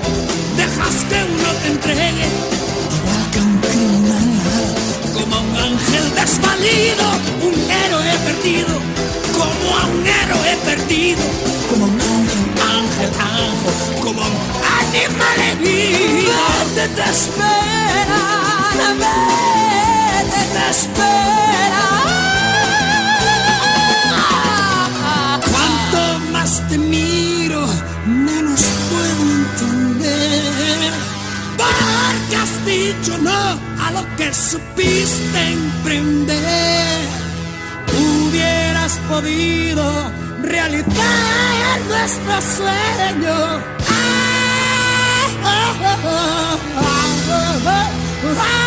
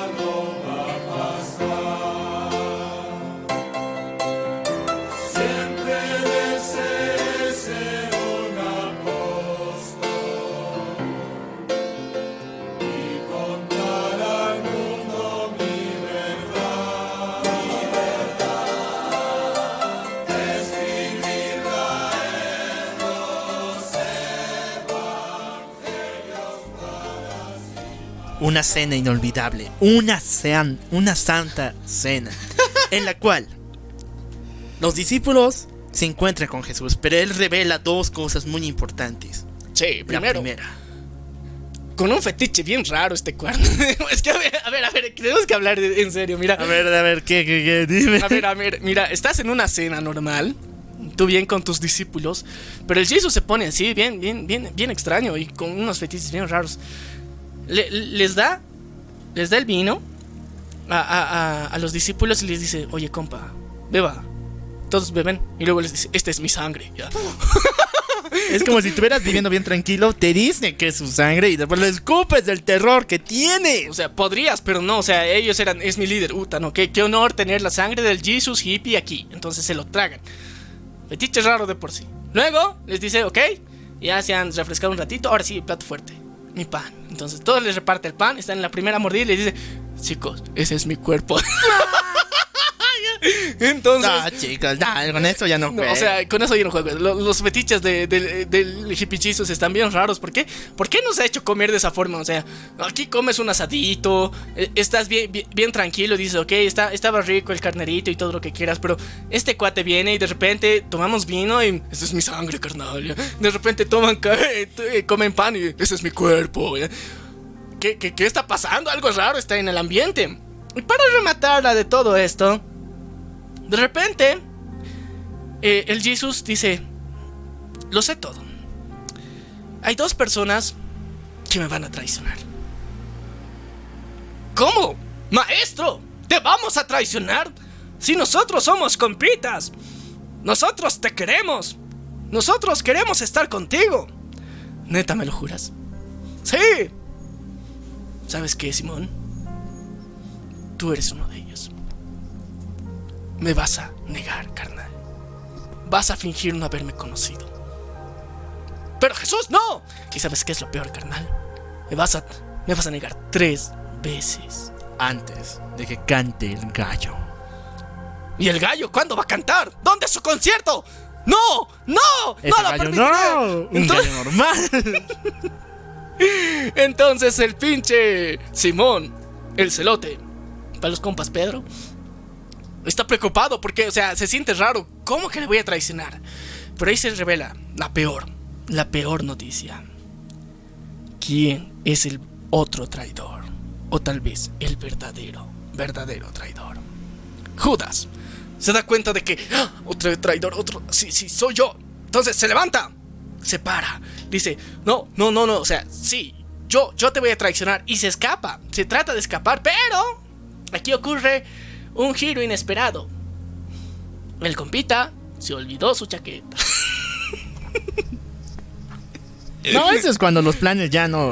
esos son los de arriba, en serio. Estas manos son el destino. Se olvida y, y dice: ¿Qué chuchas? Vuelve, regresa y el Jesus se- sale así. Y toma, compa, te has olvidado tu, tu chaquetita. Andate, traidor. y y- y- y el, el Judas trata de decirle que, que no, pues, o sea, esto lo hice por tu bien, carnal. Lo hice por tu bien. Lo hice por tu bien. Y se, vuelve a correr. Pero los hippies de sus discípulos siguen diciendo, no, tranquilo hermano, no va a pasar nada, está bien, o sea, mira, ya te he advertido tal vez para que no lo hagas, Simón, tú tranquilo, no va a pasar nada. Mira, estamos, estamos en el camino de la paz, estamos en el camino de la unión, no va a pasar nada. Así que continuaremos con la agenda del día. Y vamos a Getsemaní, vamos a hacer el viaje astral que nos va a enseñar el maestro. Y la meditación suprema era el plan que se tenía que hacer y lograr en el monte Getsemaní. Y cuando van y están meditando, pues creo que el Jesús no se los enseñó bien. Porque todos los discípulos se duermen. O sea, son los discípulos, tendrían que tener más práctica, pero no, o sea, el nivel de, de meditación que hacía el Jesús era más hardcore. Y no aguantan, todos, todos se han dormido. Entonces el viaje astral no era posible, pero el Jesús, el Jesús le alcanzó. Me estás diciendo que sus discípulos, aquellos que deben aprender a meditar, a controlar el sueño, por lo menos orar, no pueden. ¿Qué, pedo con esos cuates? Eso ya. No, es que le- les ha- no pueden hacer la meditación astral nivel, nivel Jesus. O sea, estamos hablando de las ligas mayores. De, de lo más supremo, de lo supremo, de lo superior, de lo supremo. Y no pueden, no la logran.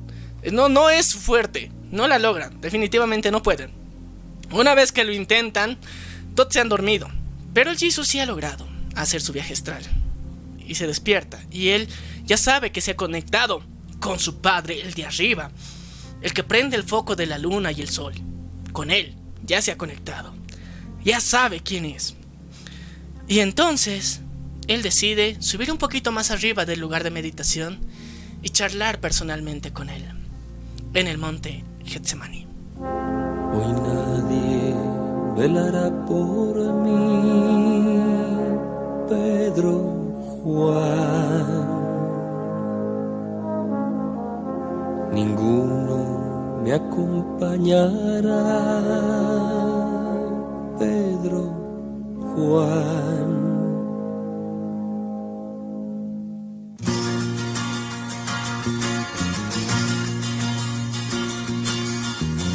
Yo quiero decir, si puedo pedir,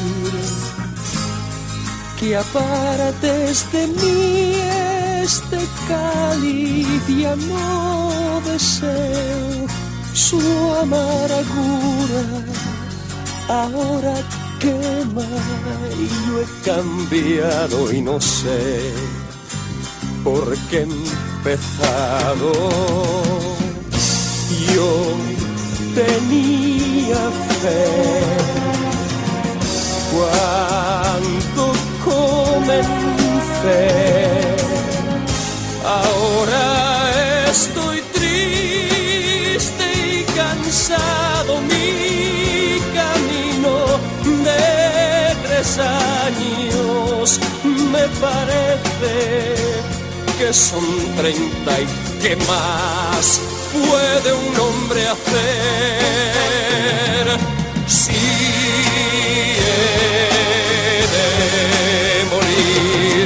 que se cumpla todo lo que tú quieres de mí.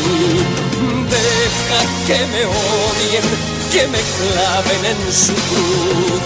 Yo quiero ver, yo quiero ver mi Dios, yo quiero ver, yo quiero ver mi Dios, quiero saber, quiero saber Señor, quiero saber, quiero saber Señor, si he si es porque de ser mejor de lo que fui. Si mi vida con la muerte de cumplir. Yo quiero ver, yo quiero ver mi Dios. Yo quiero ver, yo quiero ver mi Dios. Quiero saber, quiero saber, Señor. Quiero saber, quiero saber, Señor. Con morir que voy a conseguir. Al morir que voy a conseguir. Quiero saber, quiero saber, Señor. Quiero saber, quiero saber, Señor.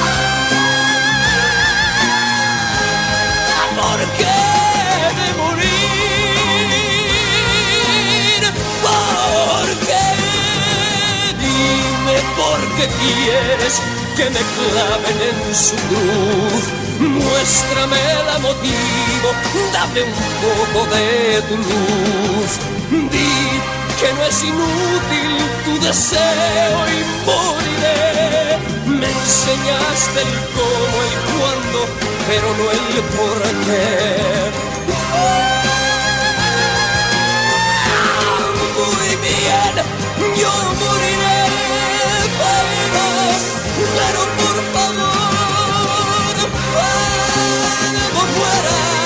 cuando muera, mírame, por favor,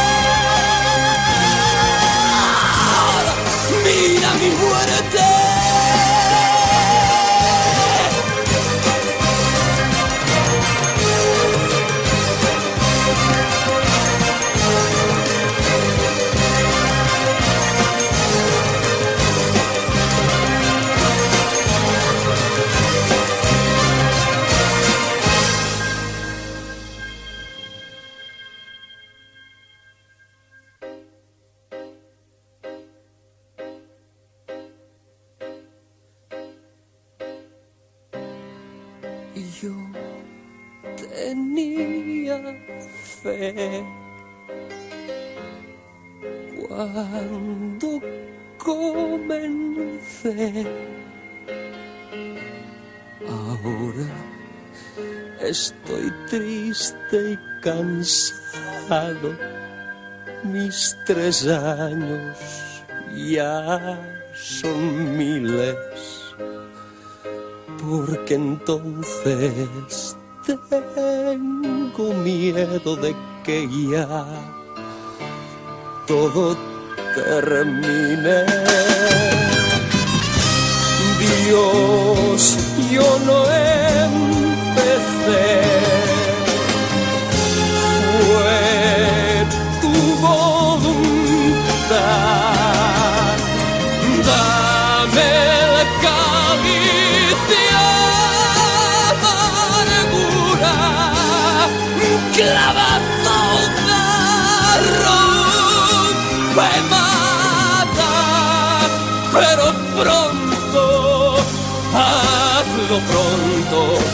Me voy a arrepentir.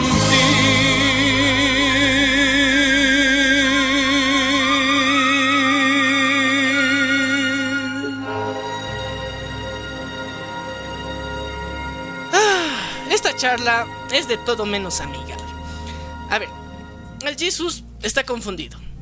Está de alguna forma hasta cierto punto medio medio loco, medio imputado al mismo tiempo porque él es el único que sabe el plan. Nadie más le entiende. Nadie más sabe el plan más que el de arriba. El de arriba eh, es eh, el único que le ha mandado a dar una misión. Tiene una misión. Pero solamente el Jesus sabe qué tiene que hacer. Pero aquí, en el monte Getsemaní, es donde realmente él muestra y reclama.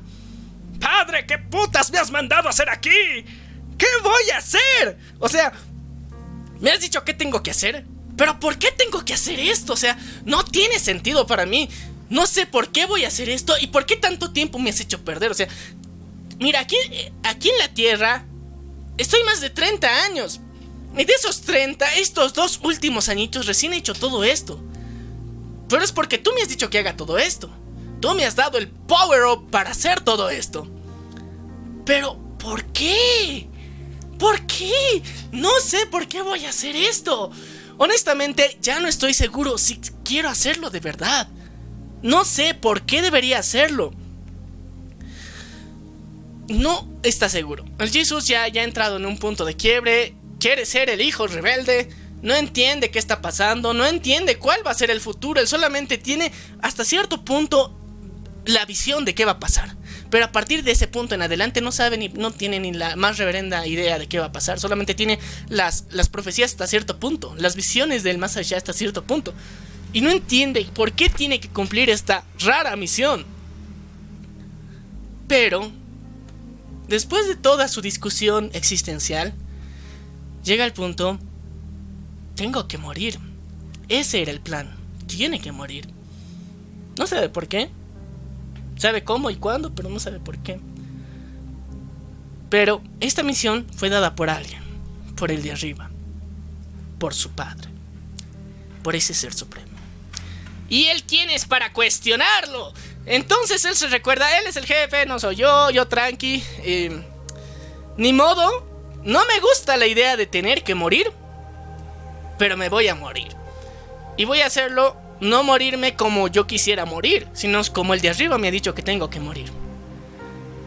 Así que eh, le habla el de arriba y le dice, hazlo rápido, hazlo pronto, porque creo que me voy a arrepentir este paso. La duda está presente en el Hippie Jesus. Cuando está bajando de su viaje trascendental, después de irle a reclamar al de arriba todo, las tropas de los romanos se están acercando. Las tropas de los romanos capitalistas están llegando. Y el mismísimo líder de los sacerdotes comunistas se acerca. Caifás está entre ellos. ¡Ah! Y una sombra por ahí. Es Judas. Judas los está acompañando para hacer el arresto.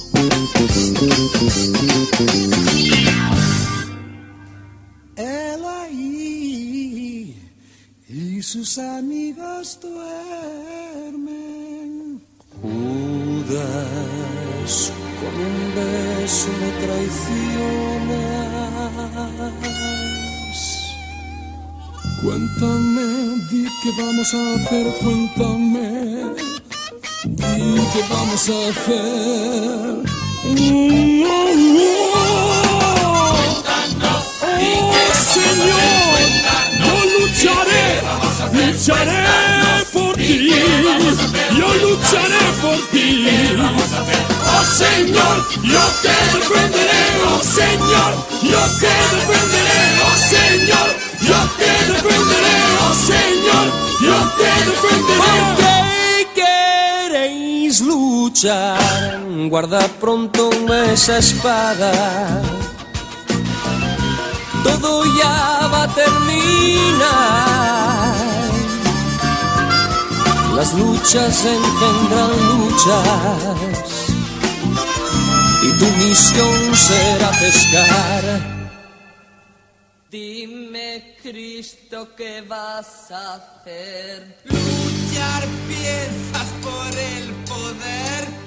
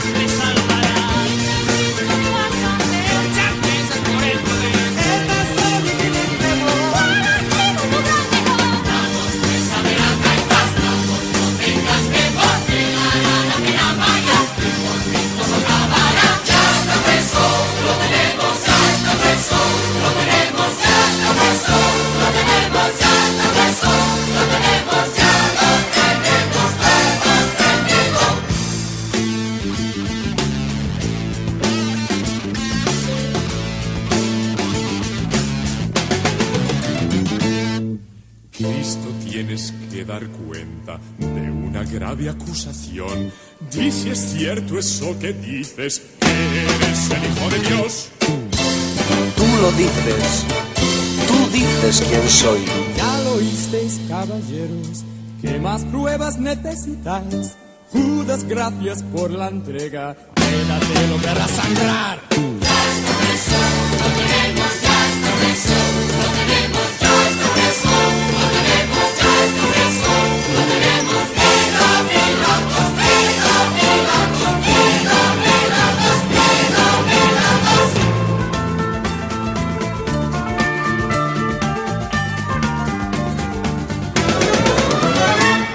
han arrestado al Jesus, lo agarran de las manos, lo tienen sujetado los soldados del capitalismo.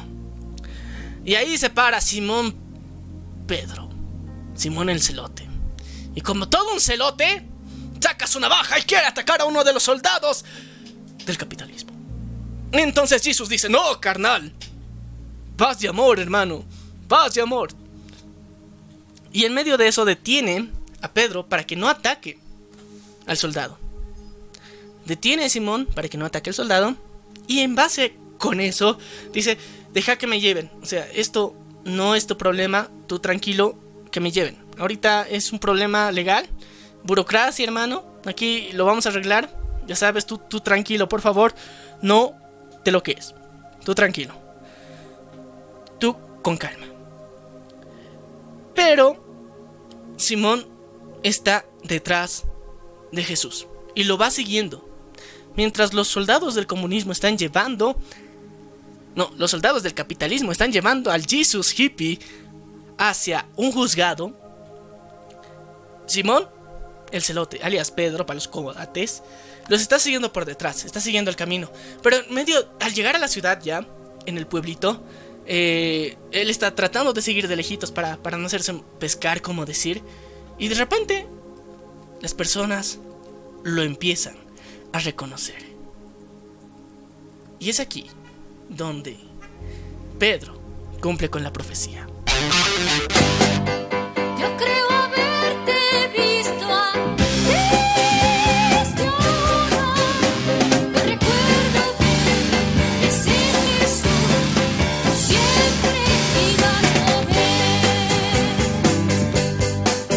Has confundido, yo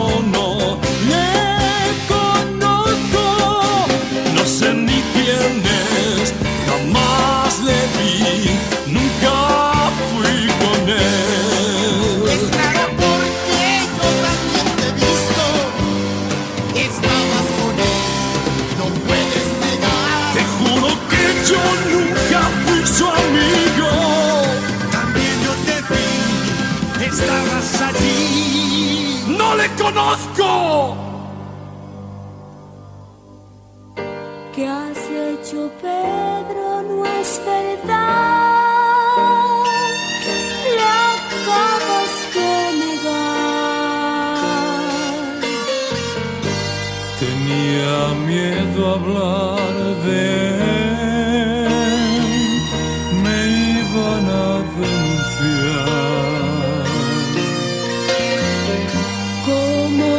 Jesús pudo saber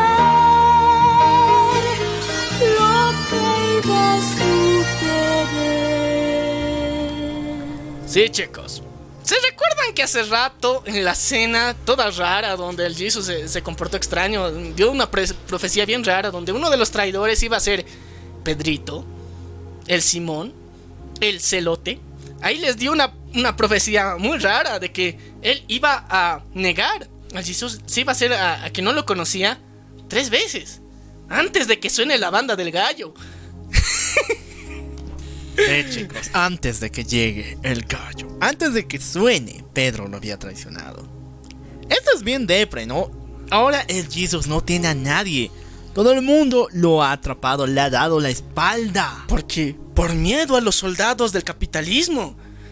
Pero, o sea, él era Simón el celote, Pedrito. Este era su recompa. Lo conocía en todo lado y aún así tuvo los huevos de decir que no, no lo conozco. ¿Quién será ese hippie Jesus? Y lo negó tres veces. O sea, la primera ya, digamos, por miedito. La segunda no. La tercera, tres veces. Cuando suena la banda del gallo, puta madre, carnal, esta era, era la señal divina. Lo hice. Traicioné al Jesus. Tres veces. Con esto en mente, empieza a sentir la culpa. Y para rematar la culpa, llega María Magdalena y le dice, carnal, se ha cumplido. Le has traicionado tres veces antes de que suene la banda del gallo. ¿Por qué lo has hecho? ¿De cómo? ¿De cómo el Jesus sabía que lo ibas a traicionar? No, hermano, algo está pasando. El, el Jesus sabía que lo iban a arrestar. El, el Jesus sabía todo esto. Pero, pero que hemos fallado nosotros. O sea, nosotros éramos sus seguidores, sus apóstoles, sus discípulos. Y lo seguíamos a todo lado. Y él nos había advertido de esto. Y nosotros, ¿por qué no hemos podido hacer nada al respecto? Él sabía todo esto. Ahora, ¿qué vamos a hacer? Y sienten toda la culpa. Simón, el celote, alias Pedrito, y María Magdalena se sienten muy, completamente atormentados por esta situación. Y es entonces cuando llegan los soldados capitalistas junto con el Jesus ante Pilato, el cual va a ser parte del juicio de él.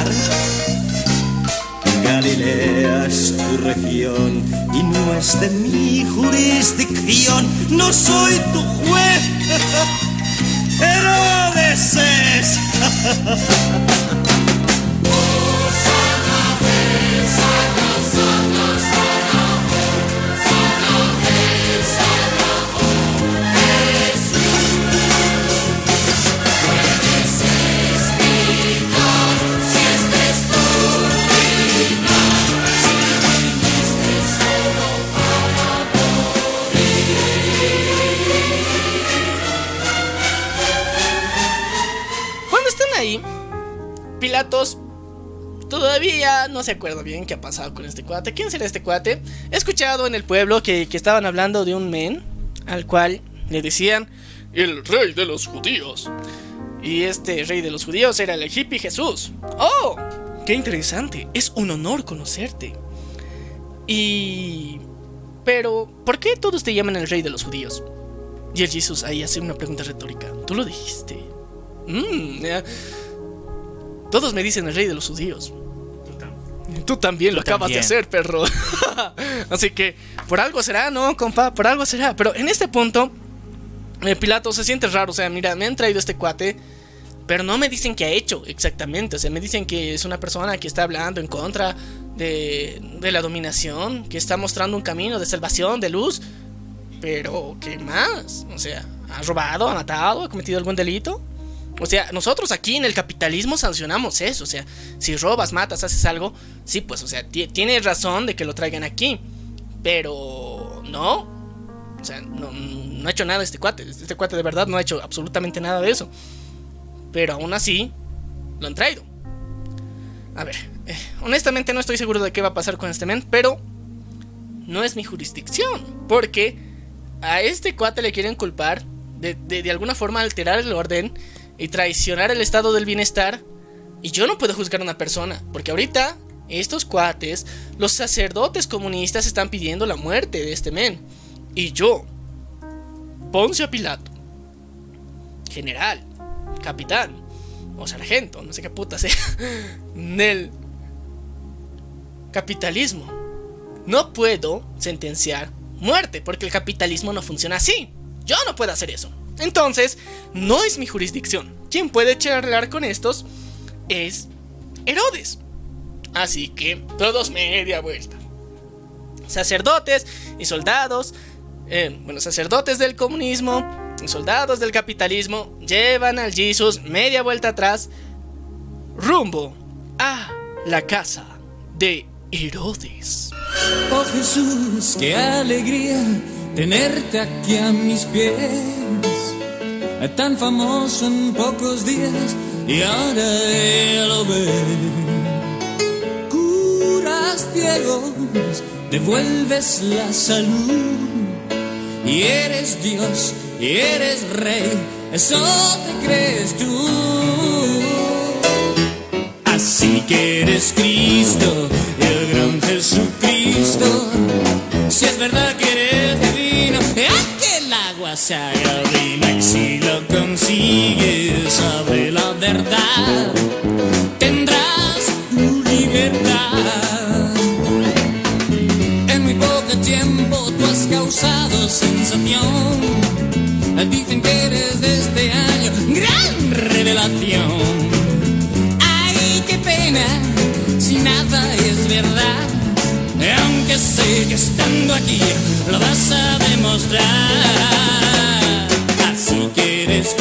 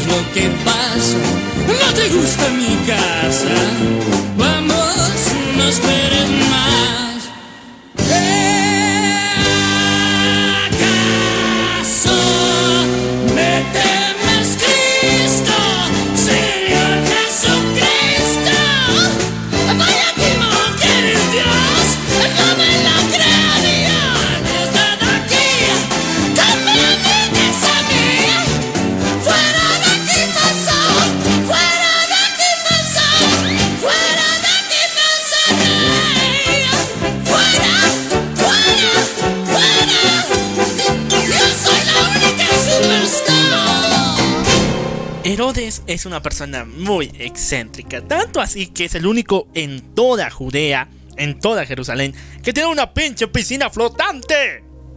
No, piscina flotante no. Es Piscina flotante. una pinche isla flotante en medio de un lago.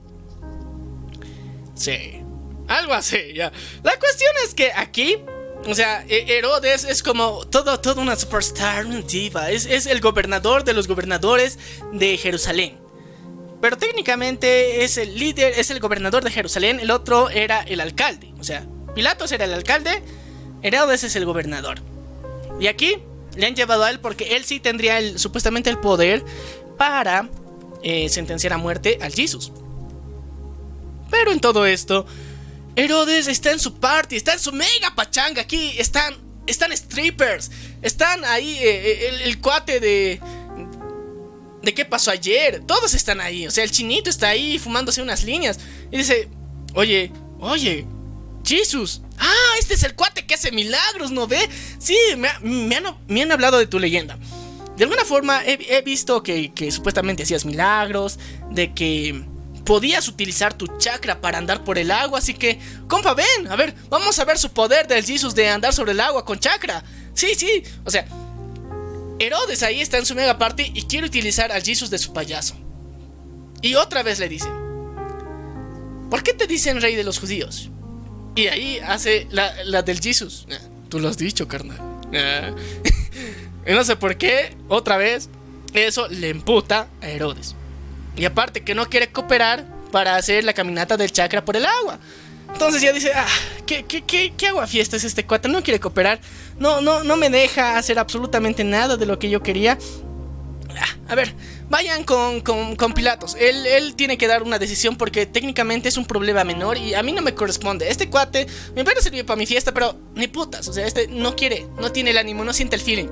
Me han dicho que era un buen, hacía buenos reventones, pero no, aquí no se quiere comportar. Así que mándenlo con él, él es más serio, él, él va a saber qué hacer.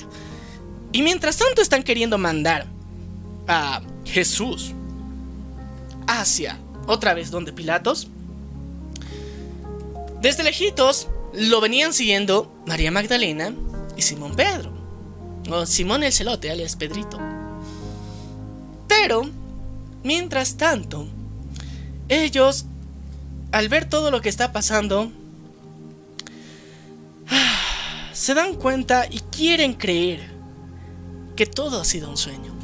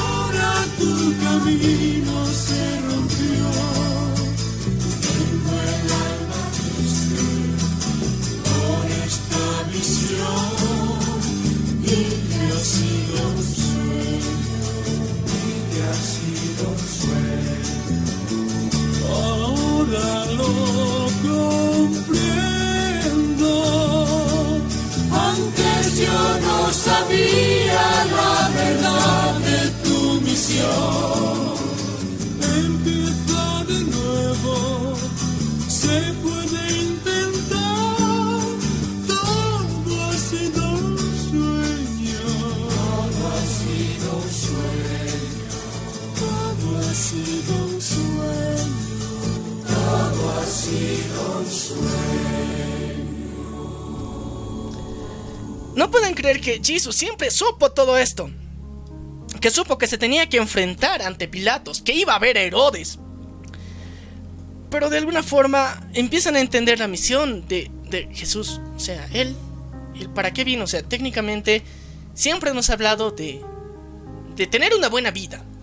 De que tener una buena vida nos iba a dar vida eterna. O sea, es un hack. Nos ha dado el trucazo. Pero hasta ahorita no lo había entendido. O sea, mira, él, ahorita está con, con- los ro- romanos capitalistas. Y no hace nada. O sea, él no quiere guerra. Él quiere amor. Él no ha insultado a Herodes no ha insultado a Pilatos. Él, él, él está predicando el amor de verdad. Él quiere ser bueno. Él está mostrándonos un ejemplo de cómo tienes que ser buena gente de verdad. Le han dicho rey de los judíos, él les ha dicho touché, tú lo has dicho. O sea, ¿has visto? Ese carisma, ese tacto. No se mete en líos, no ha insultado a ninguno. No quiere revolución, no quiere la lucha de las clases sociales. Pero, pero ¿qué van a hacer con Jesús? Estos pinches soldados del capitalismo lo van a destruir. Todo, todo, todo tiene que ser una pesadilla. Y bajo esa idea de que tal vez lo que están viviendo es una pesadilla, continúan con su viaje. Mientras tanto, Judas, el comunista, se ha dado cuenta de que ha sido vilmente usado. De que en realidad el plan que él tenía ha sido la mierda. Porque la idea era que el Jesus reaccione y empiece la revolución con todo esto que le ha pasado. Pero no, él ni vergas, él no quiere. Esa no es su misión. Y, y lo están empezando a maltratar. Caminatas tan largas las está, está haciendo a pie. Tenían el micrito y no. Al Jesus lo hacen caminar. De una punta del cerro a la otra. Solamente para visitar Herodes y el Pilatos. Y lo están maltratando. Y llega Judas a reclamar a todos los sacerdotes comunistas. Sacerdotes, esto no era parte del trato. Dios ya lo he visto, medio muerto está. Con solo recordarlo yo quiero llorar. Muy duro el castigo, se desangrará. Y ahora todo el mundo a mí me ha de culpar. No creo que comprenda que era mi deber que yo no sabía que le iba a sufrir. Sufrir.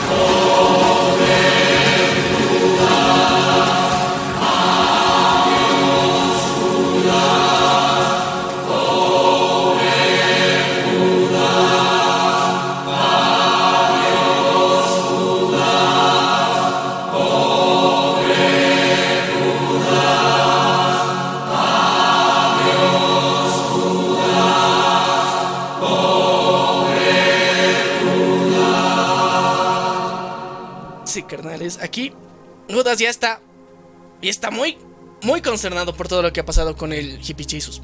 Ya se ha cansado. Y dice: No, pues, o sea, esta no era, no era la idea, no era el plan. ¿Por qué están haciendo esto? Y ya, o sea, ya está hecho, es el pedo. O sea, ya está hecho, ya, ya le he traicionado, ya lo tienen los sacerdotes comunistas. Y está en sus manos. Y los sacerdotes comunistas le dicen, pero tú nos has entregado, carnal, tú has hecho esto, tú has hecho posible, gracias. Muchas gracias. Así nos vamos a liberar este obstáculo. Así como lo hicimos con Juan el anarquista, ahora lo vamos a hacer con su primo, el Jesus. Gracias. Sin ti no hubiera sido posible. Entonces la culpa de Judas crece más y dice, ¿qué carajos he hecho? ¿Qué putas? No, no era la idea. No. Y entonces, entonces, con toda esa culpa, se pone a reflexionar. Yo no odio al Jesus. Nunca lo he odiado. Siempre lo he querido, lo he respetado. Sabía y conocía que el Jesus realmente era el Hijo de Dios. El Jesus era el Hijo de Dios. Y el Jesus era el que nos tenía que librar. Y ahora va a morir. Yo lo quiero. Lo he seguido por años. Y ahora va a morir. ¿Y por qué? Por mi culpa. Entonces, entonces Judas dice, ok, miren, lo- los discípulos saben que yo le he traicionado. Yo he marcado mi sentencia y me he ido a lo pendejo, me he olvidado mi chaqueta y todo. Pero yo he sido el que, el que lo he traicionado. Ahora, la historia me va a conocer como el traidor. Yo solamente quería que Jesús cumpla su destino. Pero ahora todo el mundo me va a considerar una rata, el soplón, el traidor, que ha traicionado todo lo que tenía que hacer. Pero el Jesus ya lo sabía. Nadie le contó. Tal vez, tal vez ese era mi destino. Pero la culpa era más grande. Así que Jesús, mientras él está caminando a lo lejos, lo ve a la distancia y siente el remordimiento y toda la culpa.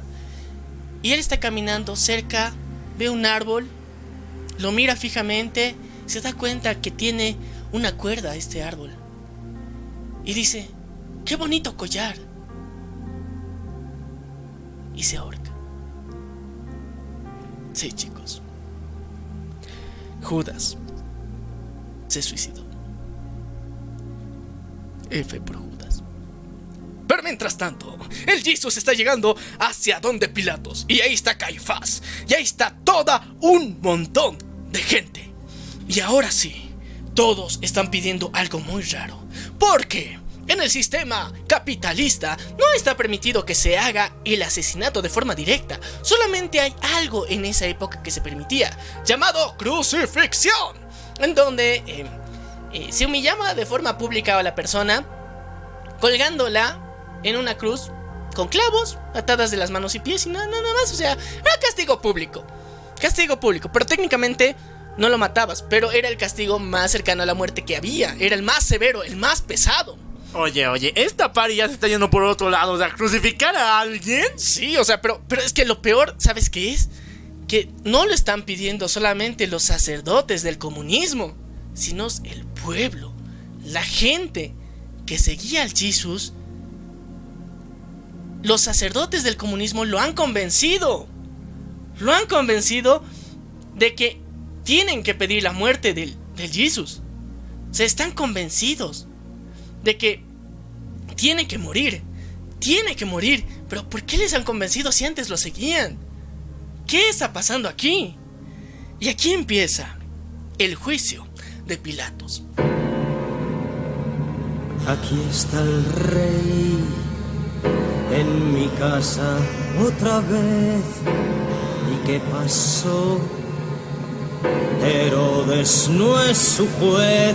Roma será quien juzgue a Nazaret, porque el matar no existe en nuestra ley.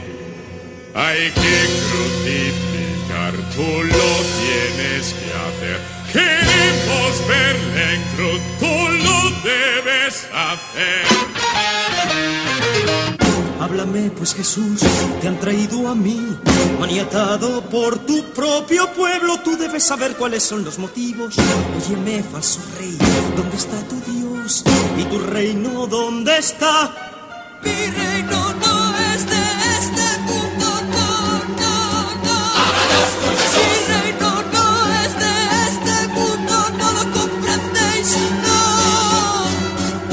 pues rey, eso lo dices tú. Estoy aquí buscando la verdad. ¿Qué es la verdad? ¿Acaso es una ley? Es mi verdad, o tu verdad lo es. ¿Y qué queréis? ¿Matar a vuestro rey? No hay más rey que el César. Creo que no. Ha roto vuestra ley. No hay más rey que el César. Nunca tuvisteis respeto al César. ¿Por qué motivo lo invocáis? ¿Quién es Jesús? Es diferente. Pues sus mesías fabricáis.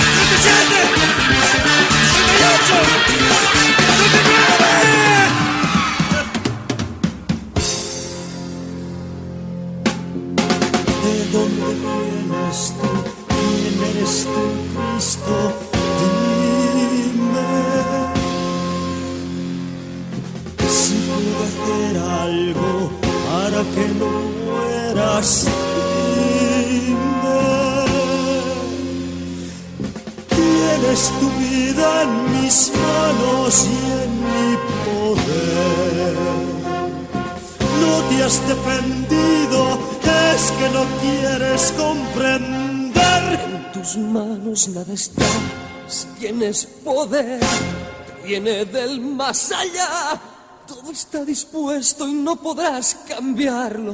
Estás loco, Jesús. Te quiero ayudar. Crucifícalo, Pilatos.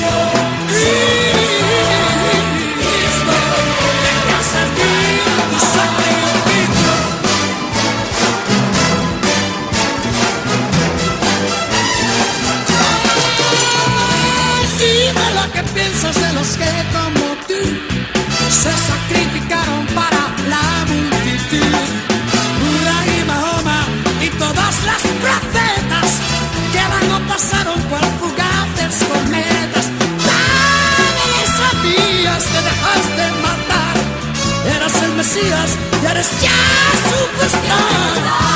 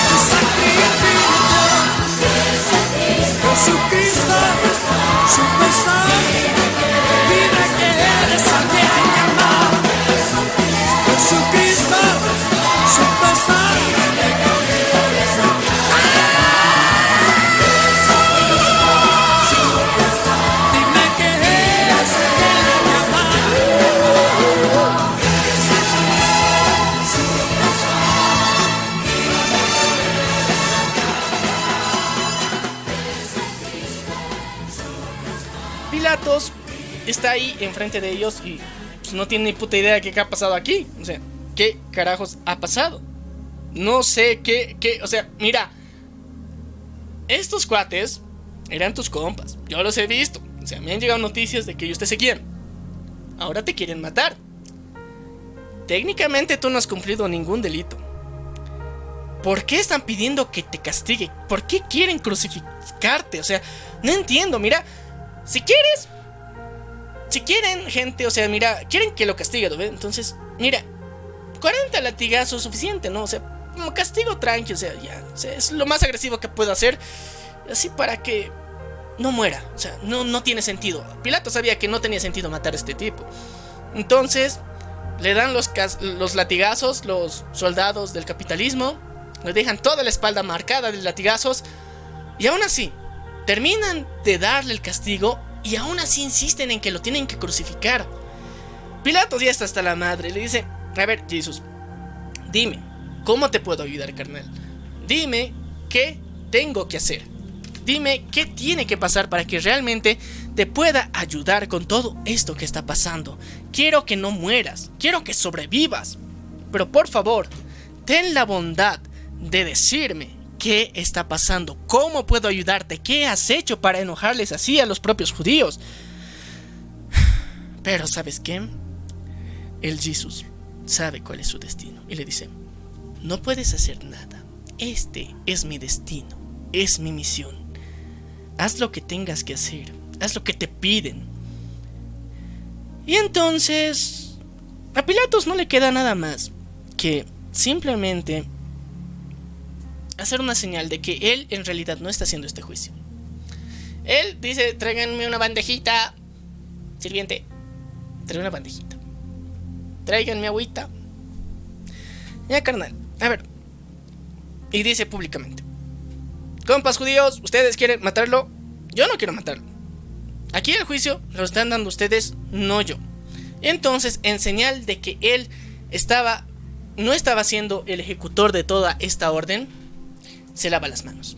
Se limpia las manos de la sangre de un inocente que estaban queriendo que muera. Porque si bien la crucifixión no era un castigo de muerte inmediata, pocos sobrevivían al calor de la época y estar clavado en una estaca durante tanto tiempo. Y aparte, había tipos de crucifixión. Las que eran con clavos y las que eran con cuerditas. Y al Jesús han pedido que sea con clavo.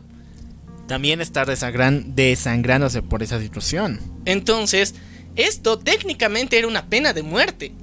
Pero digamos que no tanto, porque el- el capitalismo no permitía eso, pero el pueblo judío y los sacerdotes comunistas estaban pidiendo su muerte.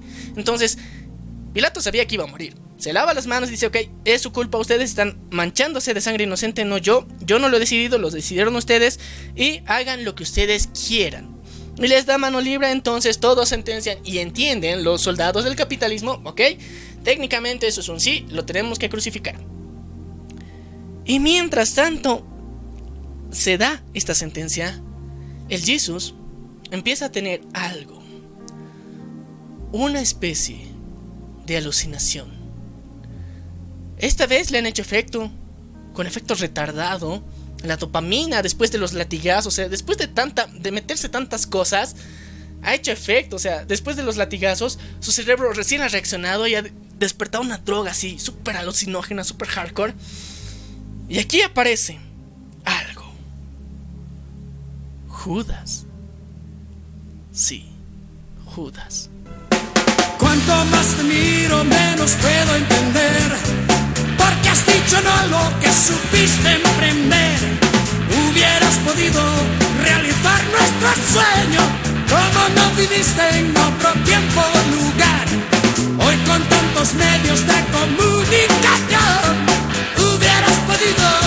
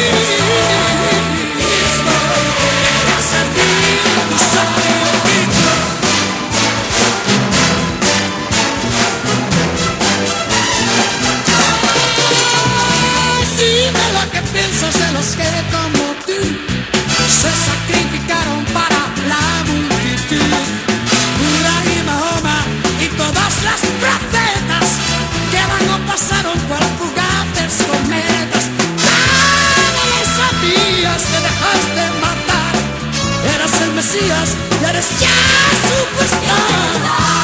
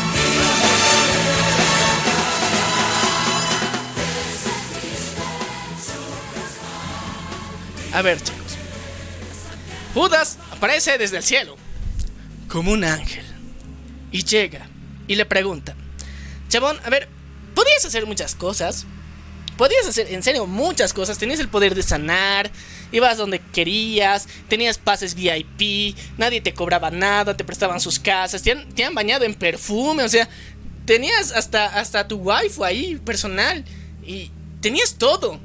¿Y qué has elegido hacer? Te acaban hace ratito de sentenciar a muerte. Yo soy tu alucinación, pero mira, tenías tantas oportunidades y ahorita tú has sellado tu destino y te vas a morir. A ver, carnal, ¿qué ha pasado? Te estás sacrificando sin motivo. Hubieras hecho bien para el mundo de verdad, pero no, o sea, prefieres morir. No te entiendo, Jesus, no te entiendo. Mira, yo ya me fui, aún así no te entiendo. Pero volviendo a la realidad, nos damos cuenta que. Sí.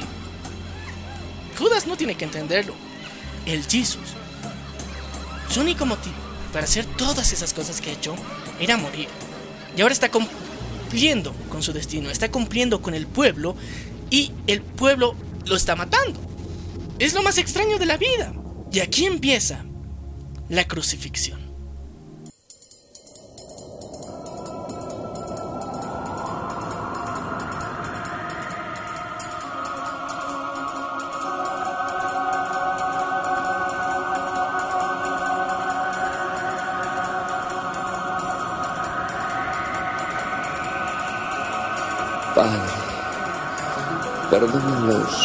Porque no saben lo que se.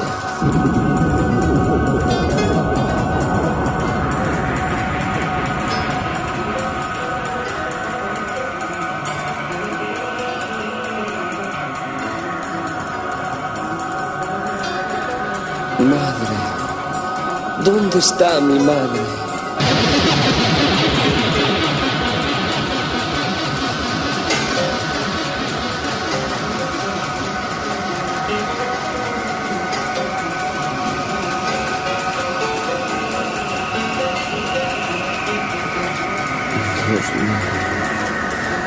Dios mío, ¿por qué me has abandonado?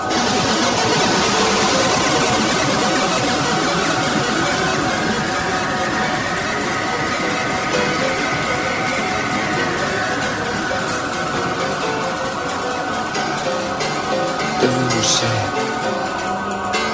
tengo sed, tengo sed, Dios mío, tengo sed.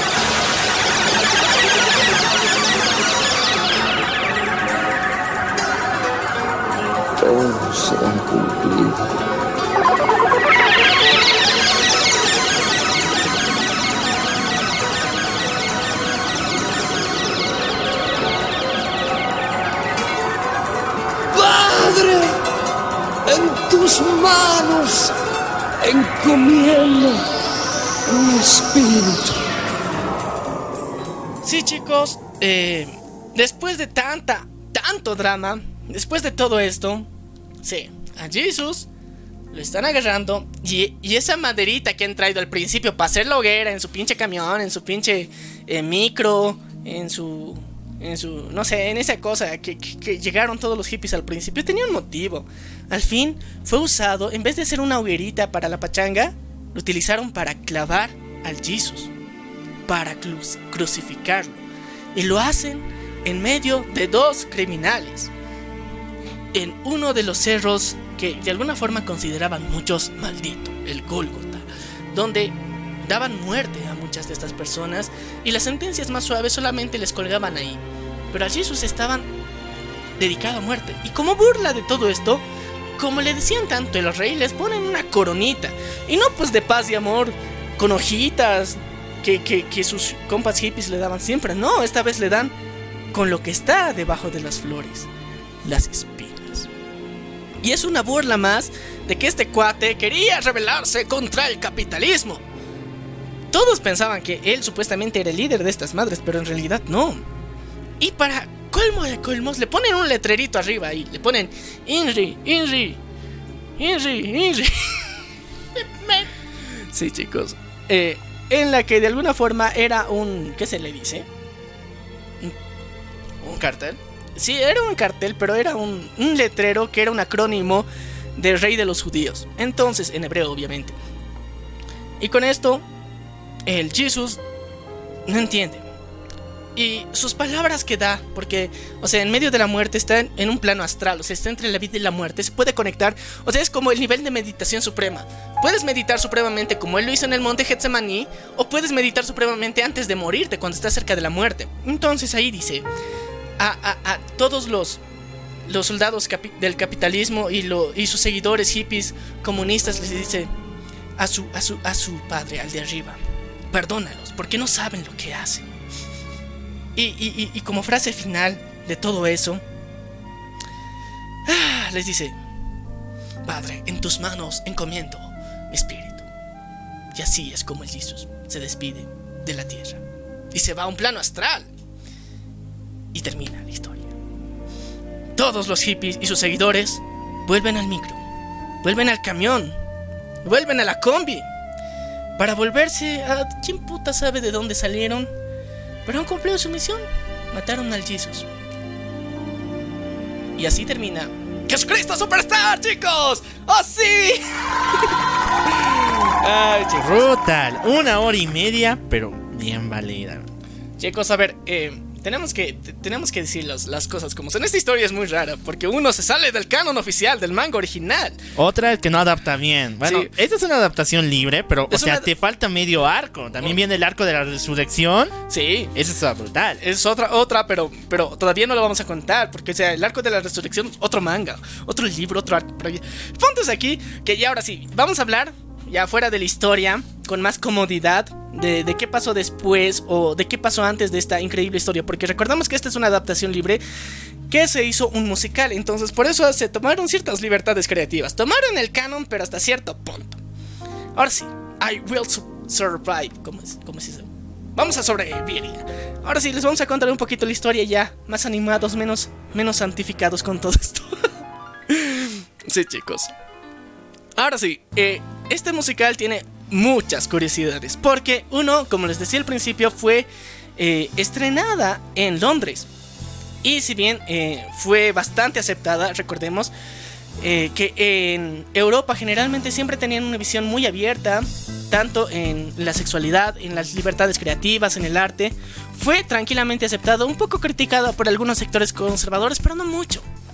Y eh, reflejaba una historia así súper fumada, de verdad. O sea, piensan, ustedes van a pensar que todo lo que hemos contado así parece mentira que se haya mostrado a la gente. No, de verdad, en los 70 y en los 60 se mostró en el teatro eso y fue exitoso.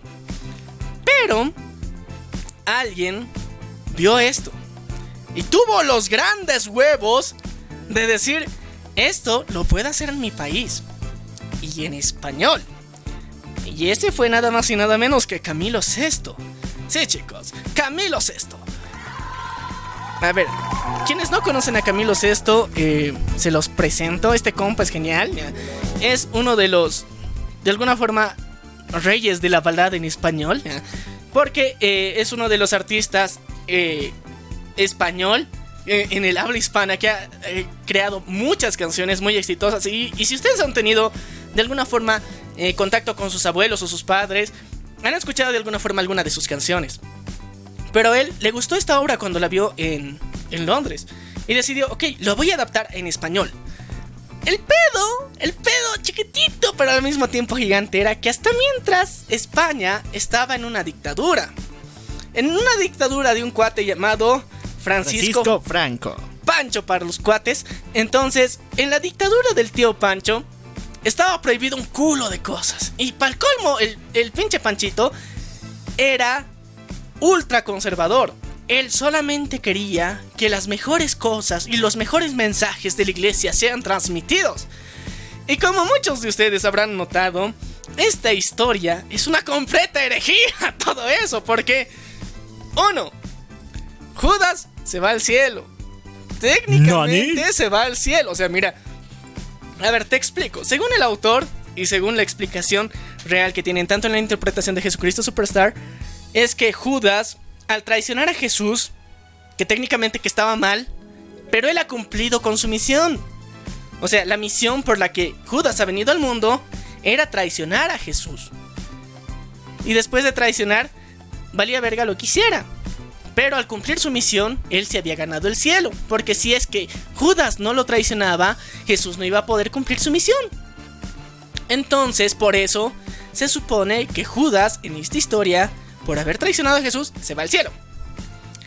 Ahora, ustedes pueden dudar de eso, pero ese es, según el autor, lo que ha pasado. Y por eso al final, antes, en su, en su alucinación, Judas le viene a cantar al Jesús. No, y de paso, acompañado de unas angelitas mamacitas. O sea, riquísimo. O sea, no se fue eso. No, no, o sea, él debe estar allá arriba, pasándola heavy. Sí, pero había otro punto más que tenía que explicar que ahorita no me acuerdo qué tenía que explicar. Sobre el final, la resurrección. No, no, no. Antes, antes te he dicho que hab- había un punto que teníamos que explicar que no habíamos explicado. Ah, sí, ya me acuerdo. La profecía para, para, para los judíos, para Jerusalén.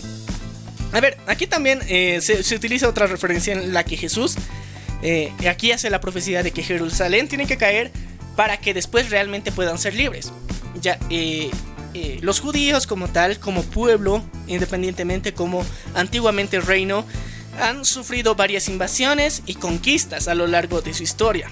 Una de las más fuertes estaba viviendo por el ejército romano en la época donde Jesús estaba ahí. Y la profecía que hace aquí eh, era que tenían que pasar muchas cosas y tenía que destruirse por completo el gobierno o el país y el pueblo judío para que después recién se vuelva a unir. Y esto técnicamente pasó porque los judíos eh, fueron desintegrados de muchas formas. Primero perdieron su territorio, de alguna forma perdieron su nacionalidad, pero ellos seguían con las convicciones de sus antepasados de que eran judíos. Y así fue evolucionando el tiempo, más conquistas, luego ya sabíamos lo que pasó en la, en la Primera y Segunda Guerra Mundial. Y después de todo eso y durante todo ese tiempo no eran considerados país. O sea, los judíos, los judíos eran una especie de religión o secta, pero no eran considerados un país. Pero todos ellos, por sus antepasados, sabían que pertenecían a un reino que antiguamente era Israel. Pero eh, eran, eran descendientes de ellos, pero no eran reconocidos como un país hasta hace unos 50 o 60 años. 1996. Ya, eso. Donde, 1996. donde finalmente Israel es nuevamente reconocido como país. O sea, imagínense, su profecía era de que para ser realmente libres, primero tiene que destruirse Jerusalén. y se tuvo que destruir de tantas formas, por guerras, por todo. O sea, absolutamente nada de cómo estaba en la época del Jesus en la actualidad se puede ver igual. O sea, hay pocas cosas que han quedado ahí comparadas con otros países, digamos que sí tienen y conservan muchas de, de- de sus construcciones. Entonces, por eso mismo, de alguna forma se cumple la profecía que hace Jesús con respecto a su propio pueblo de judíos. Ya. Ahora sí, volviendo al tema del tío Pancho. El tío Franco. Francisco Franco, durante su dictadura ha tenido muchos problemas. Como les decía, era muy conservador, muy religioso. Y entonces a Camilo VI se le ocurre adaptar semejante herejía. Y tiene los huevos de grabar esa herejía. y es la que ustedes en la versión musical, los que hayan escuchado la versión musical, han podido disfrutar. Y los que están viendo la versión normal, pues vayan a buscar la versión musical porque en serio es genial, es muy épica para la época, porque en esa época todavía no había tantos rastros del rock eh, y esta forma de mezclar el disco, o sea, para el español no había ese tipo de mezclas. Y fue una innovación completa, porque nadie, absolutamente nadie se esperaba eso. Y Camilo VI lo hizo, porque si comparan la, el musical original con el de Camilo VI, la reinterpretación musical que se hace es brutal, es mejor, es más genial.